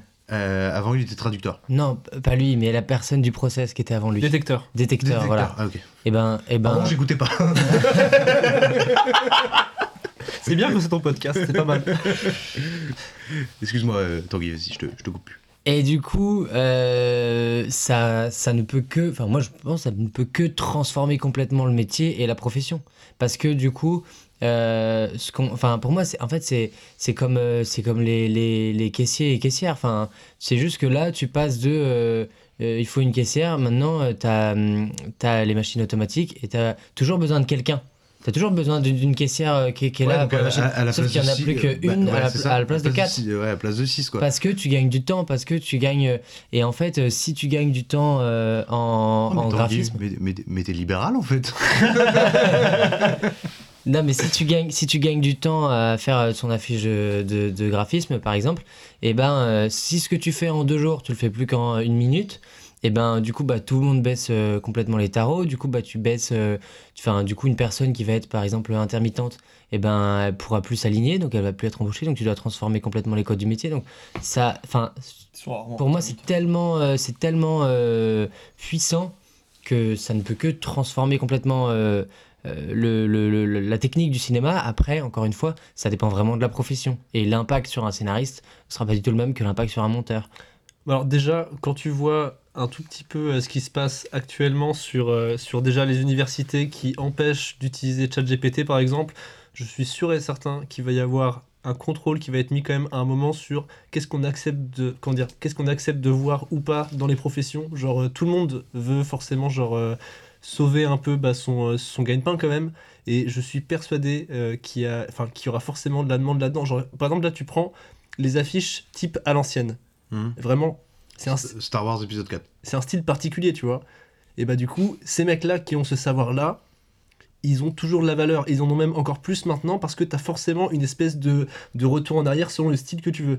Donc maintenant, tu, tu peux générer par IA. Bah, bah oui, c'est ça, c'est ce que j'allais dire. que c'est hyper précis, tu veux. Genre, pour, pour moi, quand t'es sur les budgets d'un film ou d'une. euh, alors, plutôt quand même d'un film, parce que, genre, série, limite, quand je vois Netflix, pour moi, ils ont déjà un système qui leur permet facilement de pouvoir justement générer, et même ça avant justement les, les systèmes actuels. euh, qui existent, mais ça je, je peux pas peux pas le prouver donc euh, voilà je peux rien dire. Mais voilà pour, pour, un film, je pense qu'il y a vraiment à, à part ce côté démo, genre de hé regardez on a fait un film full IA, vraiment genre là il y a que l'IA, ça veut dire que le process de base pour justement faire les devis euh, c'était de l'IA, le scénario c'est de l'IA, le machin c'est de l'IA, c'est une démo. À partir du moment où tu veux proposer du cinéma, tu payes tout le monde au bon prix parce que t'es pas fauché. T'es pas fauché parce que c'est du cinéma et ce qu'on attend en fait de ça, c'est d'avoir de l'humain dedans. À partir du moment où t'en as plus, ça veut dire que tu commences à être sur autre chose. Genre, tu vois, genre par exemple, faire un devis, c'est hyper chiant. C'est un process à la con. Ouais. Ça aide des gens qui font autre chose à côté. Ça leur enlève pas complètement leur taf. Donc là, moi je dis, si on peut le garder comme un outil, c'est cool, mais genre, à quel moment est-ce que le cinéma va commencer à dire, ok, mais en fait, on vire tous les gens qui font le, le sel de cette industrie, tu vois, genre, c'est pas possible pour moi. Il y a, y a forcément un truc où genre, les gens peuvent pas devenir des connards du, du, euh, genre, du jour au lendemain, tu vois? Oula, ah, je, je vois qu'on n'est pas tout à fait d'accord. Ouais, je, je suis peut-être euh, cynique. Non, c'est un débat. Non, mais en vrai, T'hésites, voilà, non, c'est un ça débat en vrai qui mettrait euh, 3-4 ans et je suis même pas sûr qu'on soit en tout cas euh, assez informé parce qu'il y en a qui sont vraiment des Exactement. gros spécialistes là-dessus. Mais en tout cas, de la vie générale, euh, ouais, il y, a quand même de belles choses de, de prévues. Après, comment ça va se décanter euh, Voilà, là, on ça, parle sur, euh, là, on j'ai parle pas- sur 10 ans en fait. Ah, Euh, bah, au moins. Ouais, Donc, ouais, non, bah, ouais, là du coup. façon, on, part déjà sur une, évolution de la technologie qui Bah, a commencé vraiment au début des années 90 et là maintenant on aboutit à ça maintenant. Donc maintenant, ce que ça va donner, ça va être c'est monstrueux. hein. impossible de savoir, de toute façon. euh. Bon, là, le, le point qu'on voulait faire, c'était juste euh, ouvrir le débat et discuter un peu. Je trouve que c'était très intéressant. On le a point de ouvert vue- les chakras à nos auditeurs. Et je suis pas d'accord. c'est ça qu'il faut dire. Je ne suis pas pas d'accord. avec moi-même. je suis même pas d'accord avec moi-même, Biscuit. Bah, on va avancer un petit peu parce que ça fait déjà une heure qu'on enregistre et qu'il reste. fais chier, Pas- pas du Je vous tout. le dire, si c'est Pas ton podcast et on doit Ah, partir, on s'en va. euh, Je vais prendre une bière, tu vois. Merci pour ce débat plus que passionnant à vous tous. Et ça vous dit de faire des petits jeux J'ai préparé. Alors c'est parti, je balance le générique des jeux. Générique. Vous voulez pas la jouer soft? Je suis pas contrariant, vous voulez la jouer hard? On va la jouer hard. Ça a pris Joe malin. On va jouer un jeu. J'ai écrit des questions et d'ailleurs, parce que c'est un peu la thématique, ces questions ont été générées par ChatGPT. Euh, Ah bon, oui, j'ai, j'ai- parce que j'avais la flemme un peu de chercher des questions, parce que ça me prend du temps de trouver des questions, d'écrire les questions. Je me suis dit, ah, je vais gagner du temps de ouf avec ChatGPT. Et en fait, euh, Là, je, je vais les voir, là, non? bah, faut pas que tu regardes. En fait, si tu regardes vers mon PC, oui, forcément, tu vas les voir. Il a tout vu, c'est pour ça qu'il gagne. Putain, mais- C'est pas vrai. Vous le saurez. Hein. Voilà, si, s'il triche, euh, si Romain gagne, c'est que c'est de la triche. Elle est disqualifiée d'office. Donc j'ai écrit ces questions via ChatGPT en espérant gagner un peu de temps. Et ben en fait euh, c'est pas ouf parce que le temps de lui donner toutes les instructions, bah t'as aussi vite euh, fait de d'écrire tes questions toi-même, euh, sachant que c'était pas du tout varié euh, les questions. Vous êtes prêts? J'ai mon petit papier pour prendre pour prendre les notes, donc euh, bah, le plus rapide répond à la question. En même temps, eh, ça, c'est une bonne idée. Hein. On va Ouais. faire des questions. Et ben écoute la prochaine fois j'essaierai avec ça. Mais elles sont pas ouf les ce, ce petit jeu de cartes là, il est pas incroyable. Bon, très bien. Alors, vous êtes prêts? Je vous ai tous monté le son, vous allez pouvoir parler, vos micros sont ouverts. Quel est le film qui a remporté le plus de statuettes aux Oscars Euh, trois, il y en a trois. Il y a Titanic. C'est Ben Hur. Après, un seul film. Y- bah, égalité. Qui a remporté le plus de statuettes Le aux Seigneur Oscars des Anneaux, le 11, Retour du Roi. 11 pour Les Seigneurs des Anneaux 3, Titanic et Bénur. Les trois à égalité. Et les 3 à 11 Ouais, Ah les bah, trois à Putain, 11. bah, ChatGPT c'est gouré. Moi il m'a mis que le Seigneur des Anneaux 3. Non. Donc bon. À qui je donne le point, euh, Arthur À moi, je pense. je mérite, non, j'ai. Non, en vrai, ah, J'ai rien dit, j'étais courtois. T'as- T'as dit la réponse de ChatGPT qui qui était compris dans la, Ah, dans la donc, réponse. t'es pas sûr de tes réponses? Comment tu veux faire un jeu, toi, si t'es pas sûr de Bah tes non, réponses? mais moi j'ai mis du temps à répondre parce que la C'est question était mal de- posée. C'était de midi, mais, Oh, euh, vous, du êtes, coup, mes vous couilles. êtes- vous êtes dur, hein, comme quoi Bon, l'IA, qu'est-ce qu'on fait, là euh, a encore des progrès à faire. hein. Ah bah, Eh bah, du coup, je vais donner le point à Tanguy parce qu'il m'a donné. Bah oui, il, a, attends, il a je- été plus complet dans sa réponse. attends, Ah non, non, mais super faut complet. vérifier en plus le nombre de Bah, secrets. vérifie, Oh là là alors là, là, t'as- attends, t'as- Oh là là, Oui, ça, part en vérifie. pugilat. Descends de cette table, s'il te plaît. Non, non, non, c'est hors de question là. Alors là, attends, il est même pas sûr de sa réponse, comment il veut jouer? Je suis sûr à 200%. Non, mais toi, t'es sûr de ta réponse, mais pas lui. Bah, euh, si, moi je sais que c'est le Seigneur des Anneaux, le retour du roi. Mais je pensais qu'il y avait, il y en avait, je pensais qu'il y en avait qu'un en fait, effectivement. Eh oui, Alors après, après ChatGPT, il est, euh, il est pas actualisé euh, jusqu'au bout. Genre là, tout ce qui sort actuellement, il en sait foutre rien. Ouais, ouais, enfin. Euh, euh, possiblement. euh, J'ai vu sur Twitter un mec qui avait brain le. Eh, les gars, je le vous dis exactement, j'ai dit Ben Hur, j'ai dit le premier Titanic et Lord of the Rings. Putain, mais c'est moi qui ai raison. Mais c'est moi qui ai dit ça C'est Tanguy qui a dit les trois malade premiers toi. T'es un fou C'est c'est pour ça que je lui accorde le J'ai dit Ben Hur, j'ai dit Ben Hur, Titanic et Lord. Mais si, j'ai dit ça, je suis pas fou. N'importe rewind. le rewind. Mais de toute façon, il y en a trois. Oui, et c'est Tanguy. C'est- Il les a dit avant toi. T'es fou toi Mais j'ai dit Hur aussi. Vous... eh, vous- j'ai j'ai pas Mais- dit Hur Bah, il me semble Eh, pas, mais. arrête. Ah oui, ah, ah, d'accord, ok, non, c'est sûr. Arrête la ok, bière, c'est pas toi, grave. hein. Il faut réécouter. Il faut réécouter pour être. Non, non, mais quand tu vas le réécouter, tu vas voir et tu vas dire Ah putain, l'enculé, il aura raison, donc c'est pas grave, tout va bien. Tu feras, tu feras le je message d'excuse s'il a mais gagné, d'accord C'était Tanguy qui était plus D'accord, très bien. Non, non, mais y a pas de souci. De toute façon, je l'ai- donne le point à Tanguy. J'étais pas sûr. Alors, Si, si, si, quoi. quel est le plus grand succès du box-office pour un film français? En Intouchable. France? En France Bienvenue chez Ch'ti. Point Tanguy. Dommage. Bienvenue chez les Ch'tis, carré. 21 effectivement. millions, 22 millions. Alors, question subsidiaire, combien d'entrées a fait ce film 21 millions. Alors, vous avez le droit à une réponse chacun, je donne la plus proche. Donc, Tanguy, tu me dis 21. 21. 22. 22. Mais moi j'ai vu 23 il y a pas longtemps, mais peut-être qu'ils. Parce que moi je me rappelais que c'était 20. Et ils ont refait un calcul. Enfin, je sais pas s'ils ont refait un calcul, mais euh, il- je crois que c'était 50 minutes inside. Il parlait de Danny Boone et il disait 23. Alors. euh, Tu regardes 50 c'est ça, je savais quoi. Et- un aveu Mais c'est- d'échec, en c'est un aveu d'échec. eh, bah, En vrai, euh, c'est ce qu'il disait. hein. Mais. Alors, tu dis quoi 23 Bah ouais, 23, mais. Alors, le film a fait 20,44 millions d'entrées. Ah C'est ouais, Tanguy. bah non, c'est 20. Donc, c'est Tanguy avec 21. Donc, 3 points C'est Tanguy carré. déjà, hein, putain. Ouais, enfin, on part triche, mais bon. Et il a, il a remporté environ 245 millions de dollars au box-office dans le Ah. monde. Oh, sérieux. Ouais. Il a coûté combien? Euh, J'ai pas le budget de Bienvenue chez Ch'tis, mais à mon avis, il est rentable. hein. Il y a peu de films. euh, Ah, Il y le a peu de clocher quand même, la scène du clocher. hein. Au doigt mouillé, il est C'est même pas un rentable. clocher, c'est. Je sais plus comment il Ça doit appelle. être dans les 15 millions, un truc dans le genre. C'est 14,4 millions. Putain, t'es t'es chaud en estimation, Tanguy? J'avoue que je suis vraiment une brêle en chiffres. Je pense que je vais laisser euh, Tanguy gagner. En fait, c'est juste que quand t'as un film avec Danny Boone et qu'il euh, l'écrit, Et que le t'es un grand réalise fan et aussi, qu'il ouais, joue, ça marche bien. t'as déjà euh, 7-8 millions du film qui est pour lui. C'est pas fou. hein. Et après, euh, tu blague. vois après l'estimation Sans d'un blague, film sans comme ça. Red dingue. Ouais, ouais, ouais, non, mais voilà. Pas si nul que ça, C'est vrai? En vrai. J'ai Ah, pas vu je, je encore. m'attendais à une bouse intersidérale et en vrai. C'est une euh, bouse. non, ouais, euh, t'es dur, Romain, t'es dur. Il est Non, ça va, il- en vrai, ça va. Ouais, voilà, ça va, mais pas plus, quoi. Pas plus. Alors, nouvelle question. Quel est le scénariste et réalisateur à l'origine du film Les Évadés? Ah, c'est. euh, Attends. Je sais ouais. plus. Celui qui a fait la ligne verte et qui s'appelle. Je demande à ChatGPT, genre. Hein Bob. Bob. Bonne réponse, c'était Bob Ah, je sais plus du tout. Ah, Attends, C'est un attends. nom connu, mais pour le retrouver, c'est Ah, difficile. si, Ouais. mais si, oh, putain, en vrai, Effectivement. euh, Franck Darabon. Voilà, bravo Hmm. Romain. Point Romain, Franck Darabon. Très bien. J'allais dire Franck Castambide, j'étais là, mais. non. c'est pas Taïa, c'est T'as pas ton c'est c'est la merde. Alors, qui est. Alors, on va parler culture, euh, culture cinématographique. Bon, on ça, on c'est va pour voir moi. ceux qui ont étudié le cinéma. Qui est considéré comme un des pères de l'expressionnisme allemand à l'origine de Euh. Métropolis et M le maudit? Fritz Lang. Ouais, putain. Je sais pas lequel des deux là. Non, c'est. Arthur. Je, dirais Non, c'est Arthur. Arthur. Faut arrêter de tout donner à Tanguy. Je donne pas tout à Tanguy Oh. On l'a dit vraiment main dans la main, genre. euh, Ouais, c'est trop mignon. Par contre, euh, c'était proche de la cuisse quand même. Mais c'est gentil. C'est une belle coloc. Hein. Alors, nouvelle question. Qui a réalisé Des mineurs, sorti en 2008 euh, Catherine Bigelow. Le. Que le fa- C'est- C'est Catherine Bigelow, bravo. Tanguy. Quel enfer. Ça part en sucette. En 2018, Frances McDormand remporte l'Oscar de la Three meilleure actrice. Billboards. Pour quel film? Voilà, Three Billboards. Three Billboards Outside Moi, j'ai attendu la Ebbing, question. Missouri. Et bah pour ça, j'ai donné le point à Arthur. Le faillotage paye toujours. ça. je. Failloter dans la vie, ça paye. Bien joué. Qui a réalisé, réalisé pardon, le film American Beauty, sorti en 99 Sam Mendes.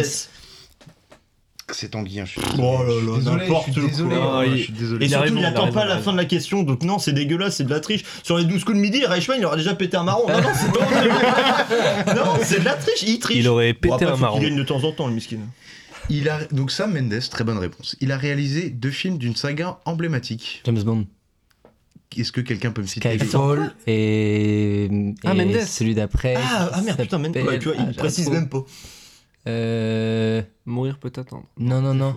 Non, donc, Sam Mendes a réalisé deux- Spectre. et Skyfall et Spectre. Skyfall et Spectre de la saga il est James fort, Bond. il est fort. Ah, il est bon. Et il est bon. C'est encore lui qui va présenter, qui va proposer un film. Oh non, fait chaud, bah non. Alors, dernière question. Qui a composé la bande originale de la trilogie Le Seigneur des Anneaux? Oh, euh, Howard. George Howard. Shore. Howard Shore. Pas George Howard, euh, désolé. Putain, on est sur une victoire écrasante de l'ami Tanguy pour, ce, Comme toujours. pour ces jeux. 7 points, Tanguy. Bravo. 2 Arthur et 1 Romain. Moi, je mangeais mon croissant, ça comptait pas. dur. Moi, j'ai Donc, ils ont euh, fait on, peut fait- on peut féliciter euh, Tanguy quand même. Bravo. C'est c'est lui qui va nous représenter un film. T'as une idée du film euh? Bah, euh, bah, après, on peut changer si vous voulez. Enfin, j'ai présent... enfin si c'est Oh. moi aujourd'hui. euh, Mais fais, Valentin, ça fait longtemps que t'as pas Ça fait. fait longtemps. Ben... Roland Emmerich, ça fait longtemps. Ah. Ah non non, non, non, non. J'ai pas, j'ai pas d'idée de film encore. euh, J'ai pas d'idée. Ou Bad Boys 2, tu vois. je, je- je plaisante, je plaisante. Ok, bah écoutez, c'est terminé pour ces petits jeux. hein. Bravo Tanguy, encore une fois, t'es t'es- t'es chaud, t'es chaud. Et bah écoutez, on va parler du film du jour. Ouais, on, et ouais, faut qu'on avance là. Et euh, oui, mais, mais merci Romain, toi, t'es t'es une, mon- une montre humaine. Quoi. Une, une âme de producteur. Il, il donne du rythme, hein, c'est magnifique. Ouais, puis surtout tout à l'heure, il me fait Quoi, tu veux qu'on se casse euh, Tu veux qu'on accélère parce que tu veux qu'on se casse? Et c'est lui maintenant qui force. Bon, vas-y Il doit aller aux toilettes, il a pas profité de la pause. c'est ça. Alors, on va parler du film du jour, donc Chevalier, choisi par Tanguy. Quel enfer. Oh, attends, c'est l'heure du débat. Mais d'où je me calme Va te faire cuire le cul, toi Là Quand on se fâche, il y a toujours un résultat. Vous me haïssez parce que je m'amuse. Vous me haïssez et moi je vous emmerde. Alors, on va parler de Chevalier, noté. chauffe là, je suis. C'est tellement classique, Romain. Merde. Pardon, Valentin, je suis désolé. On va parler de Chevalier, noté 6,2 sur Sens Critique, sorti en 2001 de Brian Elgeland avec Heath Ledger, Rufus Sewell, Shannon Sosamon, Paul Bettany, entre autres. Donc voici le pitch. Attention, il est long. hein. En Europe, au 15e, au 14e siècle, William Thatcher est un modeste écuyer qui a un don inné pour l'équitation et les combats de joute. Un talent qu'il décide d'exploiter après la mort de son maître, Sir Ulrich von Liechtenstein. Mais ne concourt pas qui veut. Ah putain, la vache, c'est mal branlé. Mais ne concourt pas qui veut dans, dans les tournois. Il faut être un noble. Il prend alors l'identité de son défunt seigneur et part sur les routes de France avec ses compagnons Roland et Watt. En chemin, William rencontre Geoffrey Chaucer, un écrivain errant qui lui fabrique de faux Ah, tu papiers. racontes tout le film là en fait, c'était. Bah, c'est le, synopsis euh, sens critique et halluciné, hein, c'est le même. Je crois. Ces documents falsifiés lui permettent de participer aux tournois disputés par les plus grands chevaliers. En peu de temps, il se fait remarquer par son agili- agilité et multiplie les victoires. Il attire également l'attention de la belle Jocelyne et malheureusement du redoutable comte Adhémar. Ce dernier est jaloux de son succès et compte bien y mettre un terme. Mais, avant de débattre, écoutons un extrait de la bande-son du film très, très contemporaine pour un film qui se passe au Moyen-Âge. Je vous propose d'écouter euh, la musique qui sert de training montage euh, pendant qu'il est en train de s'entraîner dans la forêt. C'est parti pour la musique. On écoute.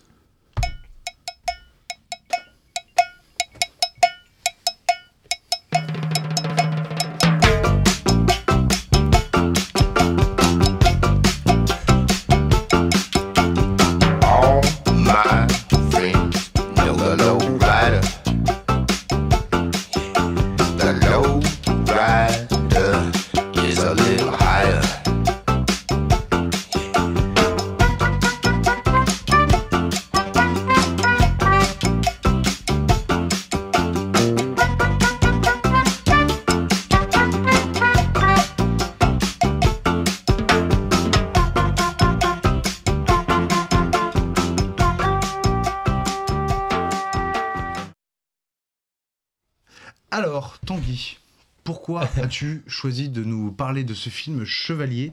Pourquoi il te tenait tant à cœur de, de- de nous le présenter, nous qui ne l'avions, nous pauvres pêcheurs qui ne l'avions pas vu? Pourquoi, Tanguy? Réponds-nous. Son père était couvreur. Ah, le privé de joke. Faut vraiment avoir vu le film. Faut vraiment- Ils m'ont rien capté là. Là, en fait, c'est un- c'est vraiment un film de mon enfance, euh, comme beaucoup de films qu'on présente ici, euh, que j'ai vu quand j'étais petit et que, et que j'ai beaucoup euh, aimé. Euh, et c'est un film dont on parle euh, très très peu. Enfin, je, tu vois, genre jamais j'en ai rediscuté avec d'autres personnes ou autres. Et l'autre fois, je voyais une, une interview de Anna Girardot qui présentait un peu les films qu'elle Ah, avait kiffé dans son enfance et Son tout. film dans, un, dans une maison close là Non C'est pas Euh, ça, ça Parce fait- fait une énorme. Enfin, ça fait une énorme com là-dessus. Je t'ai coupé, pardon. C'était, ou je sais plus, c'était il y a un an. Bref, elle a reparlé de ce film-là. Et, euh, et du coup, quand j'étais petit, je, je suivais pas du tout le cinéma et tout.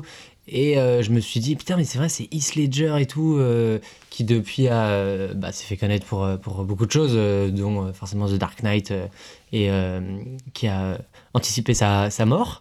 Euh, et du coup, euh, bah, j'avais trop à cœur de le revoir. Et parce que euh, moi, je- je- j'aime beaucoup les répliques de films, on en a déjà parlé. Et, euh, et ce, ce film était un puissant fond de répliques cultes. Tu l'as vu en, tu l'as revu en français là pour, Ouais, j'ai revu en français, ouais. Là, ouais, il n'y avait pas le choix. Euh, et euh, et choix, c'est quand quoi, en même. fait, faut que, je, faut que je vous explique pourquoi ce film est bien. Mhm. Faut que je- parce, que, parce que Romain n'a C'est- pas l'air c'est- d'être c'est d'accord. C'est ça le but du podcast. hein. Après, ça fait que 15 épisodes qu'on enregistre, hein, je comprends. On peut encore changer les règles. hein, c'est Hein il lui envoie des fions, mais. je vais vous dire en trois points pourquoi ce, ce film est, est un grand film. C'est la bière qui parle, ne l'écoutez pas. non, déjà, je trouve que le casting est extrêmement bien réussi. Euh, alors, on a, euh, on a Heath Ledger euh, qui est. c'est un des, un des premiers euh, rôles euh, principaux de, de, film qui, qui est extrêmement bien utilisé. Euh, on a Paul Bettany qui est, qui est aussi là un très bon choix parce qu'il y y a toute une verbe à trouver. Il y a, un, un physique de, de, présentation. de... Parce qu'en fait, donc, dans ce film-là, Paul Bettany est, est un écrivain qui va, avant chaque concours, présenter son poulain euh, pour euh, lui faire gagner les faveurs du public. c'est pas Vision dans Avengers? Si, si, c'est Si, si, Ah putain, ouais. j'étais pas sûr. Ouais. Et, et donc, euh, donc déjà, je, je trouve que le, le casting est notamment dans, dans, les, dans les amis de Heath Ledger dans un groupe parce que du coup ils ont, ils ont un team en fait euh, sportif parce que donc le, le film parle de joute euh, sportive donc à, che- à cheval qui est le sport du Moyen Âge. Et, euh, et donc il y a vraiment un, un team avec euh, deux écuyers euh, qui, bah, qui sont le staff technique en fait tout simplement. Il faut savoir, c'est assez drôle que le film a été tourné en République tchèque et que tous les figurants en fait sont des SDF tchèques qui ont été du coup donc par le biais d'une d'une association euh, bah du coup leur a permis de, de, de se faire un peu de thunes. Et du coup il y a une alors il y a une scène qui est assez Ils drôle ont été payés ouais bah oui oui, oui. Ah, vous étiez déjà dans le décor, allez, on peut faire la suite. c'est cool. les SDF, euh, bon, euh, pour coquer un catering. euh, et, et tu donc couperas, tu couperas. Oh la droite, oh la droite, Ouais. qui arrive là, voilà. Chaud. Et donc, il y a une, il y a- par exemple, il y a une séquence qui est, qui est assez euh, drôle dans le film où donc il y a une euh, donc Paul Bettany qui présente son poulain et qui en fait toujours des caisses et, et c'est des séquences qui sont extrêmement bien écrites, du moins dans la VF parce que moi j'ai toujours écouté en VF et, et ça vaut le coup. c'est- bien écrit, c'est un écrivain, donc il faut que ce soit bien écrit. Donc en anglais, c'est très bien écrit aussi. Voilà, et donc en fait le public ne comprend pas, ne réagit pas du tout quand il a fini sa phrase, donc il y a un gros blanc. Et, euh, et après, il y a un, un des acteurs du staff qui fait Ouais Et là, tout, tout le monde applaudit. Et en fait, c'est c'est bien monté et tout. euh, et en fait, ce qui s'est passé, c'est que les Tchèques, du coup, comprenaient pas du tout ce que Paul Bettany disait. Et donc, n'ont juste pas réagi parce qu'ils comprenaient pas, en fait. Et, euh, et en fait, bah. c'est l'acteur en impro qui fait ouais, qui, voilà, qui a ça. vraiment mis les figurants à, à gueuler, qui a fait comprendre aux figurants qu'il fallait gueuler, et du coup ils ont gardé la scène. Exactement, et en fait, ils se sont rendus compte que c'est beaucoup mieux, beaucoup plus drôle, quoi. Et donc, donc voilà. Donc le premier point, c'est le casting que je trouve très réussi pour un film qui voilà qui, qui a pas des, des prétentions énormes euh, en termes de, de, de- de casting. De tout. Tu, ton tour viendra. Ton tour viendra. Après, il y a le deuxième point qui est la mise en scène. Donc la mise en scène, euh, moi je la trouve euh, vraiment bien réussie. Il y a, il y a des tentatives, il y a, des, il, y a, il y a beaucoup de jeux en fait, de cadrage, d'arrière-plan, des, des, tu vois, c'est des trucs tout bêtes, des conversations sérieuses avec euh, des pendus en arrière-plan, ou alors, euh, tu- ou alors as une engueulade, et puis euh, euh, pour introduire du coup le personnage de Paul Bettany qui arrive euh, nu comme un verre euh, marchant euh, sur un chemin. En fait, c'est une engueulade, et puis. euh, et puis t'as, t'as cet énergumène tout nu qui rentre dans le cadre comme si de rien n'était, tu vois, c'est, pas, on le filme pas lui, et, et donc c'est des trucs qui sont très malins euh, et qui marchent très bien qui permettent d'introduire vraiment l'étrangeté de ce personnage-là. Et puis euh, sur le côté sportif, parce que euh, on pourrait très bien dire que c'est un film de sport en fait. euh, Il y a toutes ces séquences de joutes qui sont, je trouve, extrêmement bien réussies. C'est, très c'est très bien mis en scène. Donc là, c'est un, cascadeur réalisateur qui s'est occupé de ces, ces parties-là. Et donc, il y a tout eu un processus de. C'est le réalisateur qui a été cascadeur? Non, Le réalisateur des scènes de cascade Voilà, est cascadeur. D'accord. réalisateur de l'équipe B, quoi. Et donc, euh, donc, ils ont créé en fait tout un processus de cascadeurs euh, et de cavaliers, donc des vrais cavaliers qui, euh, qui couraient avec les vraies armures et des cascadeurs qui couraient avec euh, des armures qui étaient en plastique pour pouvoir euh, avoir ces mouvements-là et tomber à cheval sans se blesser, avec des, euh, des joutes, donc ces, ces grandes lances que tiennent euh, les cavaliers, euh, qui étaient faites de matière à euh, se casser en deux-deux et pour avoir des scènes qui sont euh, assez impressionnantes et qui sont vraiment réalistes. Enfin, on y, on y Mais- croit vraiment. Vrai. S'il pouvait se casser en 2-2, comment il pouvait avoir cet effet là quand même? Parce que c'est super bien rendu quand même, les effets de percussion quand même, c'est ça a vraiment une belle gueule. Mais alors comment, si, si ça pouvait être vraiment friable comme ça aussi rapidement, comment on pouvait avoir son dû d'impact là? Ah bah l'impact l'impact est fait quand même. C'est tu sais c'est comme quand tu casses euh, une bouteille en sucre sur la tête de quelqu'un. C'est c'est des c'est des matières très utilisées dans le cinéma qui permettent euh, d'avoir un impact mais qui fait pas mal parce que euh, les armures sont rembourrées etc. Et après t'as tout ce travail de sound design qui nous fait croire que l'impact est énorme alors qu'en fait il l'est pas tu vois. C'est pas faux. Et donc la- le dernier gros point euh, qui, euh, moi, est le principal et qui me fait vraiment aimer ce film-là, c'est l'aspect comique euh, que je trouve extrêmement réussi et qui passe par deux points. Le premier, c'est du coup l'écriture de- des dialogues, euh, notamment toutes ces tirades de, de Paul Bettany qui sont vraiment, euh, qui sont vraiment drôles, bien écrites et euh, moi qui m'ont suivi vraiment de ma première vision du film jusqu'à aujourd'hui, vraiment, mais genre, je pense qu'il se passe pas une semaine dans ma vie où je, je fais pas une, une réplique de ce film-là.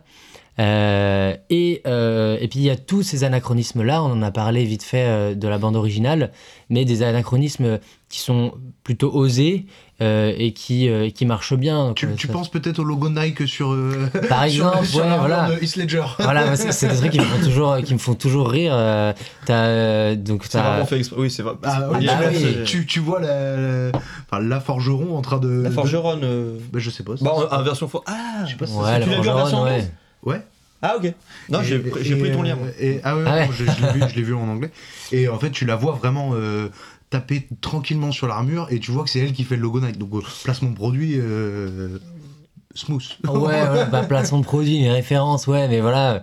Mais donc, euh, il y a des championnats du monde de joute, euh, il y a une reproduction de Tower Bridge qui est, euh, quand il arrive à Londres, qui est assez drôle. euh, Il y a tout ce transfuge de, de- du public euh, qui parodie le public des stades euh, Ah bah, avec. euh, de foot, des, chants de supporters dans le bah bar. voilà, donc euh, les, les- les supporters chantent euh, We Will Rock You euh, avec du coup une, une BO avec des, des sons de David Bowie et autres. C'est extrêmement assumé euh, et je trouve ça très réussi. Moi, c'est le genre d'humour qui me fait beaucoup rire. Euh, donc voilà pourquoi euh, j'aime Chevalier, pourquoi je recommande Chevalier et pourquoi euh, tout le monde devrait aimer ce film. euh, Romain Romain, donc toi, t'as l'air de, pas forcément partager la Mais non, mais le problème, c'est. euh, parce que moi, je trouve, je trouve que c'est un débat, donc c'est bien de mettre tout le Tout- temps tout à fait, euh, tes éléments en, avant. Mais même toi, t'as as une objectivité euh, qui doit te pousser quand même sur certaines choses à te dire Ah non, mais là, c'est pas possible par contre. Malgré le fait que je pense que t'as raison sur pas mal des points que t'as soulevés. La bande originale, elle est cool, vraiment cool. Le casting, ça marche bien, on sait pas, il y a une bonne entente. Le côté. on, on- on y croit, le côté ouais. équipe. euh, Ah ouais. Et puis, c'est- très marqué dans son époque aussi. C'est les, avec des bons comic relief. Les personnages sont, Mm. sont très bien faits. T'as les deux qui ont te faire rire. euh, euh, le rouquin et son autre pote, euh, d'ailleurs, qui est euh, qui joue Robert euh, Baratheon dans Ah bah, Game of Thrones. euh, la Ouais. chat m'a dit ça. Ouais. Et non, en fait, le, le- le groupe, mar- le groupe vit bien, tu vois. Le, comme on dit au foot, le groupe vit bien. Euh, ça, ça marche très très bien et ça se ressent, ça se ressent à l'écran. Ça, c'est. Ça, par contre, le, je pense que le casting, il est bien trouvé, la musique, il est bien trouvée, le scénario, il est. scénario est simple, mais, C'est- c'est- mais c'est ça marche. Catastrophe, hein, vraiment pas bon. c'est- le scénario, Vraiment pas bon. Il a 20 ans de retard. naissance d'un prodige. hein. Ah non, non, il a 20 ans de retard. hein. Oh, Mais là, Non, mais il, a fois- 20 ans. Je l'ai regardé avec mon coloc, je te jure, on, on- on anticipait les prochaines séquences et les prochains dialogues, mais 5 minutes avant, on savait que c'était ça qui allait se passer. Et là, pas avec l'ironie qu'on avait sur certains plans, comme on peut l'avoir par exemple, l'introduction c'est ça en fait, c'est Queen au début. Je crois que c'est Mhm. ça, euh, l'entrée, bah voilà, bah, Ouais, ouais, totalement assumé. Et, tout. et là, il n'y a pas d'ironie en fait. On essaie de rentrer parce qu'il faut, comme s'il fallait quand même mettre quelques ingrédients un peu sérieux pour raconter une histoire. Alors que si vraiment ils avaient voulu faire le délire jusqu'au bout, bah, ils auraient fait de la dérision jusqu'au bout et on n'aurait pas été rentré dans une Ils, histoire assument, d'un. ils assument pas, c'est c'est ce que tu reproches peut-être au, au film, c'est ça? Mais c'est dommage parce que alors moi le début j'ai adoré. Mais vraiment j'ai adoré. Enfin vraiment c'était trop bien parce que j'ai trouvé qu'ils avaient fait un... que c'était une comédie. Mais Heath vraiment parce que moi en- vu. Heath Ledger en rasta blanc, ça t'a pas, ça pas posé problème Oui. J'ai écrit la même vanne, Ah, chier. je sais pas, ouais j'ai même pas fait gaffe.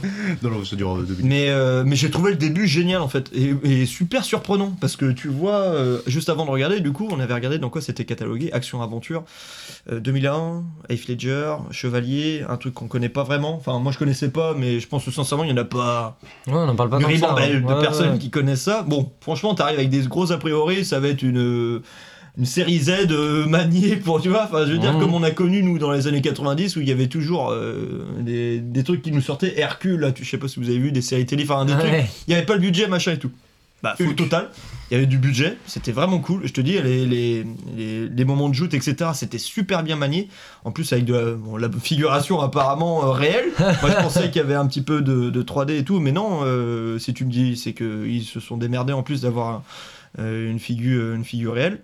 Mais par contre, ça se tient pas totalement sur, le, sur, le, sur la longueur du, du film, en fait, où. euh, Déjà, il y a des, des problèmes de mise en scène, il y a des choix qui sont vraiment controversés. Je sais pas, moi je parle euh, rien que dans l'église, en fait, les vieux fonds verts, là, absolument immondes, mais immondes. Alors déjà, c'est ça, c'est ça que je comprends pas en plus. Parce que quand tu fais des plans larges et que tu mets un fond vert derrière, c'est-à-dire que tu es sûr de ton truc, c'est carré. Vous allez me dire, ça a 20 ans, ok, très bien. Mais quand même, là, le, le- le fond vert... Jurassic Park, c'était 7 ans avant. Oui, hein. c'est pas beau de dire. Oui, oui, on va pas, non, comparons pas l'incomparable.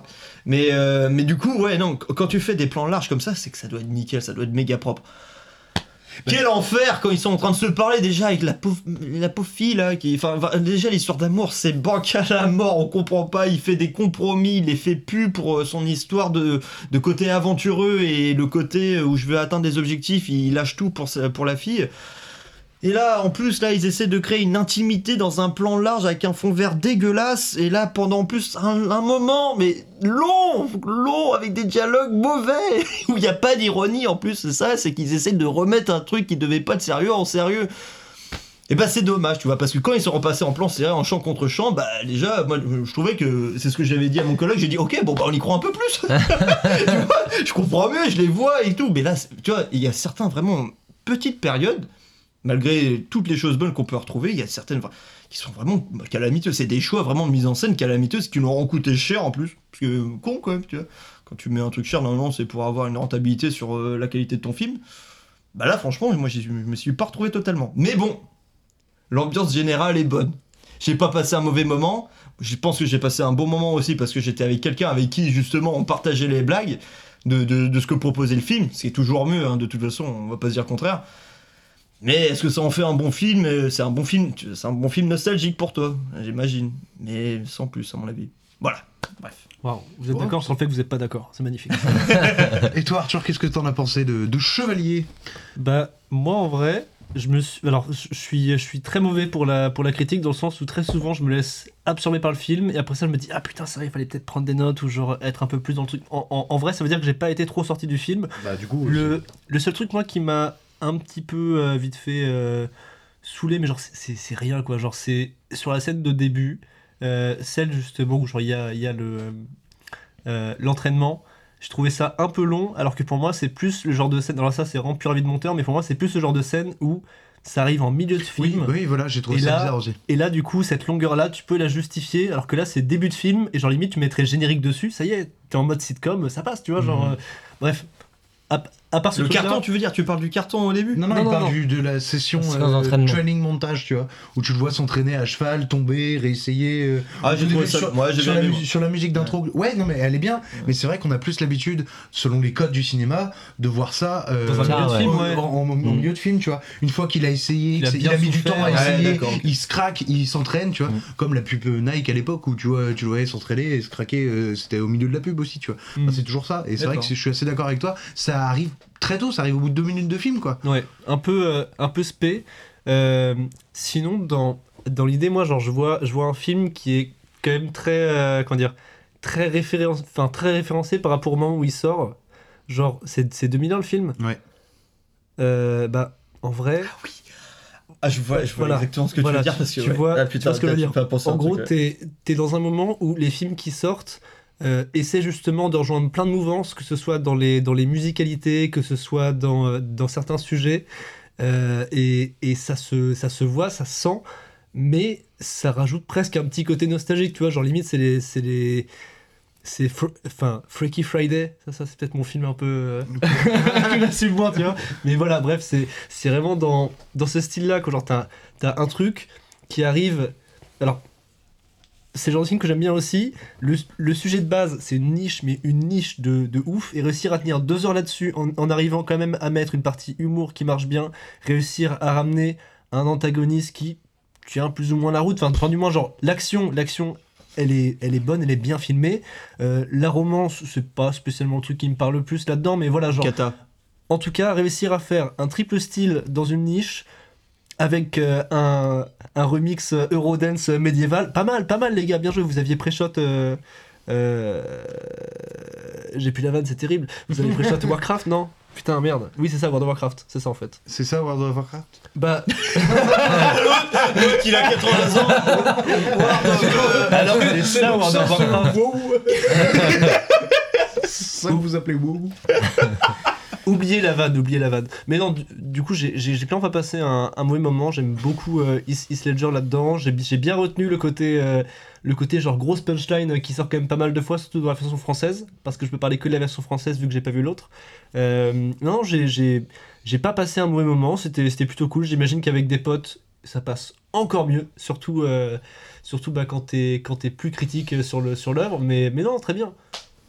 Une, une bonne ambiance. En vrai, tu- Bonne ambiance, ouais. tu, tu je pense que tu peux. Bah, Ouais, peut-être la- pas, peut-être pas Tanguy Et- Carré, mais euh, je pense que tu- tu- entre potes, c'est un bon film de potes. Si le, film, si le film avait été produit par Disney, j'y aurais cru.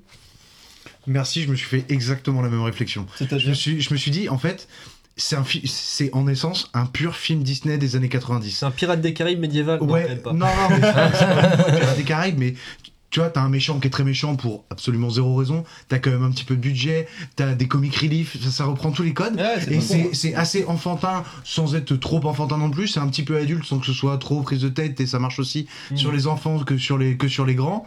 C'est T'as de l'action, t'as t'as de l'humour, euh, de l'humour, t'as de l'amour classique qui est un peu mal fait aussi. Mais tu vois, Disney dans les années 90, ils ont sorti quel- quelques films comme ça. Je, je- je peux citer comme ça L'Enfer Blanc ou des trucs comme ça qui sont très films, pas d'animation justement, mais films en live action euh, Disney des années 90 comme ça avec action, aventure, un peu familial, un peu humour, un peu amour et euh, avec un grand méchant qui est, qui est très très méchant Il est pour, méchant, pour, ouais. pour rien, tu vois. et non, non, mais je Pour rien? Que Ouais, dalle. Ça. Mais la fin, le dénouement, il ne, il ne correspond à rien. Je t'ai coupé, désolé. C'est pas grave. Mais le- parce que vous me faites repenser à des trucs. en fait. c'est terrible. Mais le, le dénouement, il Comme- correspond à rien, puisque vu qu'il vient d'être anobli.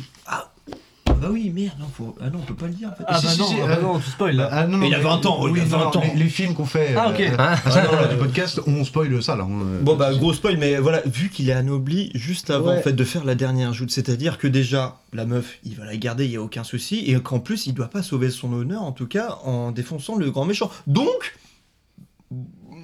bon bah il faut. Disney, Disney, Disney. Ouais, Disney, d'accord, ok, Disney. bah, je comprends. Objectif Disney. je vois t'as- que t'as- un moment Disney où t'as cet instant émotion où euh, tu sais c'est Jocelyne celle qui, qui convoite et au dernier moment enfin au dernier combat contre le grand méchant, elle est pas encore dans le spectacle, enfin dans le dans le stade alors que ça va commencer et elle arrive avec son papa qui l'a pas vu qui est aveugle, qui l'a pas vu depuis des années, Ah là qui, là. qui lui a toujours dit tu vas briser, euh, pas tu-. Qui a tu- rien tu- vu depuis tu des vas années, changer ton étoile, tu, tu vas changer ton étoile, tu vas tu vas changer ton départ, euh, tu vas tu vas tout casser, tu vas euh, briser le, le plafond de verre pour devenir euh, un chevalier, un noble et euh, t'as cet instant émotion où t'as euh, tout le monde, euh, tout le stade qui hurle euh, pas le, le faux nom que, que Heath Ledger s'était inventé, mais son vrai nom de Pégu, euh, William Thatcher. Et là, il a été anobli, donc c'est Sir William Thatcher. Donc tu vois son père avec les larmes aux yeux, oh t'as réussi mon fils. Et je t'avoue que moi, encore une fois, artificialité totale, mais moi ce genre de moment, ça T'as me pleuré, t'as pleuré artificiellement, mais t'as pleuré j'ai quand même. pleuré, j'ai pleuré En IA, quoi, artificiellement. t'as- ouais, Oui. Chat GPT euh,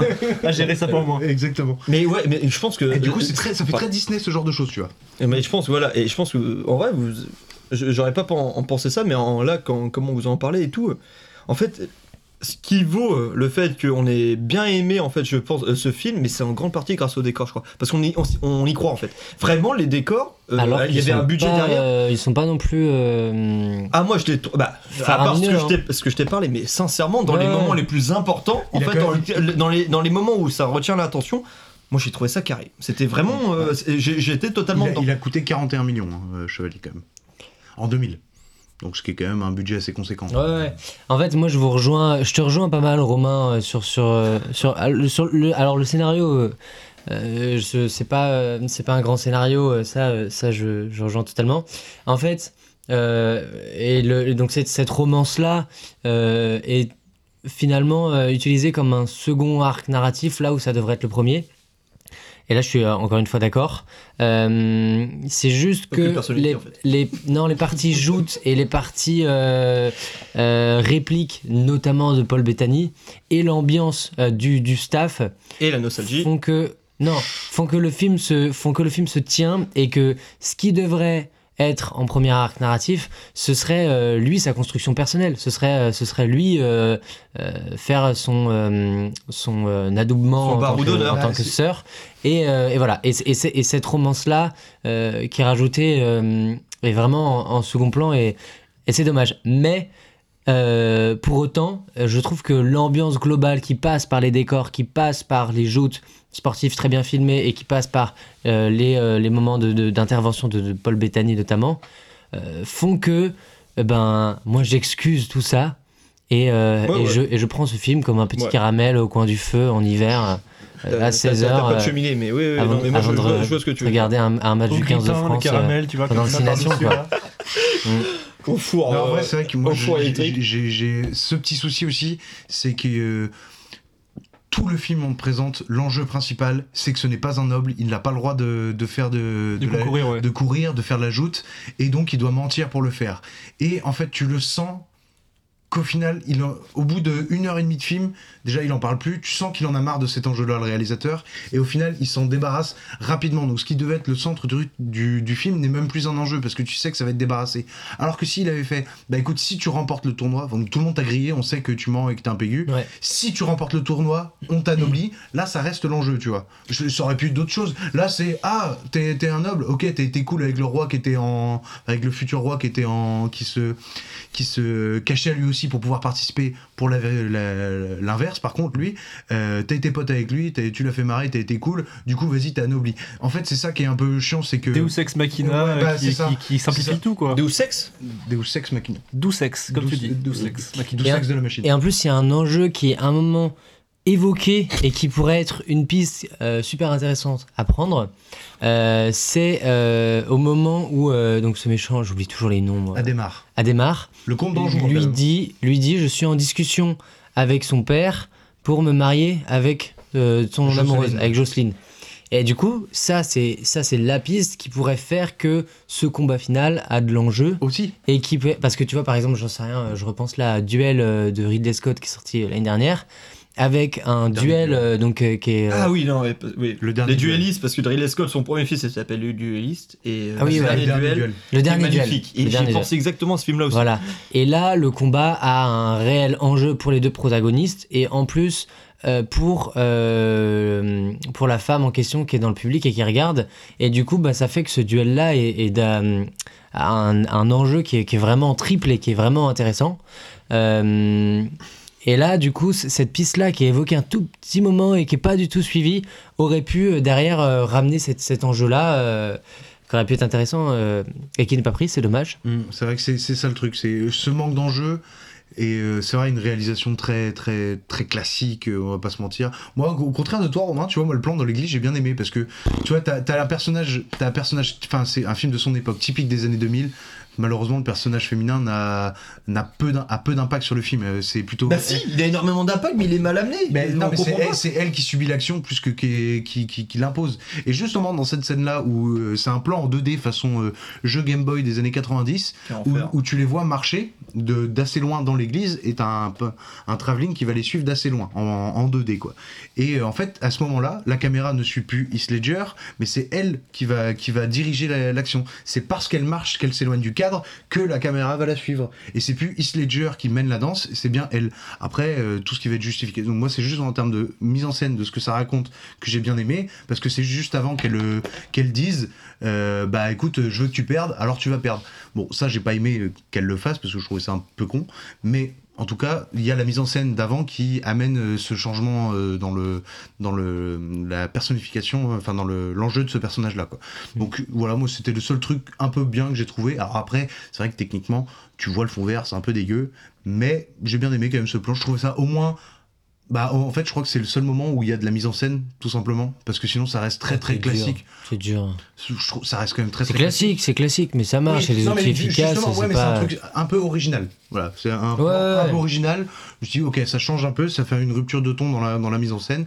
C'est plutôt pas mal. Mais cette, cette utilisation des anachronismes, c'est de la mise en scène, Oui. c'est des outils, Oui. voilà, donc euh, c'est c'est pas réduire juste à un découpage technique. Non, euh, non, non, bien sûr. c'est un- vous êtes un peu dur avec, euh, avec ce Non, moi, j'ai réalisateur. bien aimé- bien qui est- aimé qui est les d'ailleurs le scénariste de Elle est confidentielle et qui a eu un, un Oscar Oh. pour, euh, pour, euh, pour son scénario. Euh, C'était pas son époque, c'est tout. Le médiéval, c'était pas son époque, c'est tout. C'est pas grave, Non, c'est pas ouais. grave. Mais voilà. Mais euh, En tout cas, euh, franchement, merci Tanguy, parce que je, je pense Ouais, que je l'aurais jamais. re- Non, Enfin, merci. que j'ai vu des bouts sur Canal mais euh, je l'aurais jamais, euh, je serais jamais retourné dessus. Bah et non, en vrai, euh, bonne, bonne surprise. Moi, je te conseille d'en mater Podane. C'était Ouah. vachement, c'était vachement bien. Mais c'est le film qui a, qui a un peu fait sortir Heath Ledger de. de alors, il n'y a, pas- il y a pas énormément de jeux dedans, mais c'est euh, le film qui lui a donné la stature de. On peut lui donner des, des rôles principaux. Enfin, Principaux. ouais, mais enfin. Principaux, Non, des rôles. Enfin, je- Un rôle si- principal. Ouais, mais enfin, bref. Mais je sais pas si des- tu veux dire des rôles principaux. Des, des- des rôles dans lesquels il est le perso principal. Voilà, ouais. Euh, et en fait, il a été repéré dans le Patriote avec euh, Mel Gibson. Oui, Euh, je me c'est- souviens, c'est effectivement. ça qui, qui a, ouais, qui a amené à, que l'utiliser. c'est- ce qu'il a fait exploser, c'est quand même euh, Brokeback Mountain, mais qui est sorti 4 ans plus tard. Ouais. Où là, vraiment, euh, au grand public, euh, ça, ça a explosé. quoi. Bah ouais. Mm. Est-ce que vous avez quelque chose d'autre à dire sur, sur ce film euh, Une envie ou euh, C'est nul. c'est- Oh, Romain. En plus, tu, tu, c'est faux, parce que tu sais que t'aimes bien. Non, j'ai Non, t'as- j'ai t'as pas passé un bon moment, ça veut pas dire que T'as j'aime pas- bien. C'est vrai, c'est vrai. T'as Je regarde les frères Scott et je passe pas forcément un bon moment. Et t'aimes bien les frères Scott? Ça va?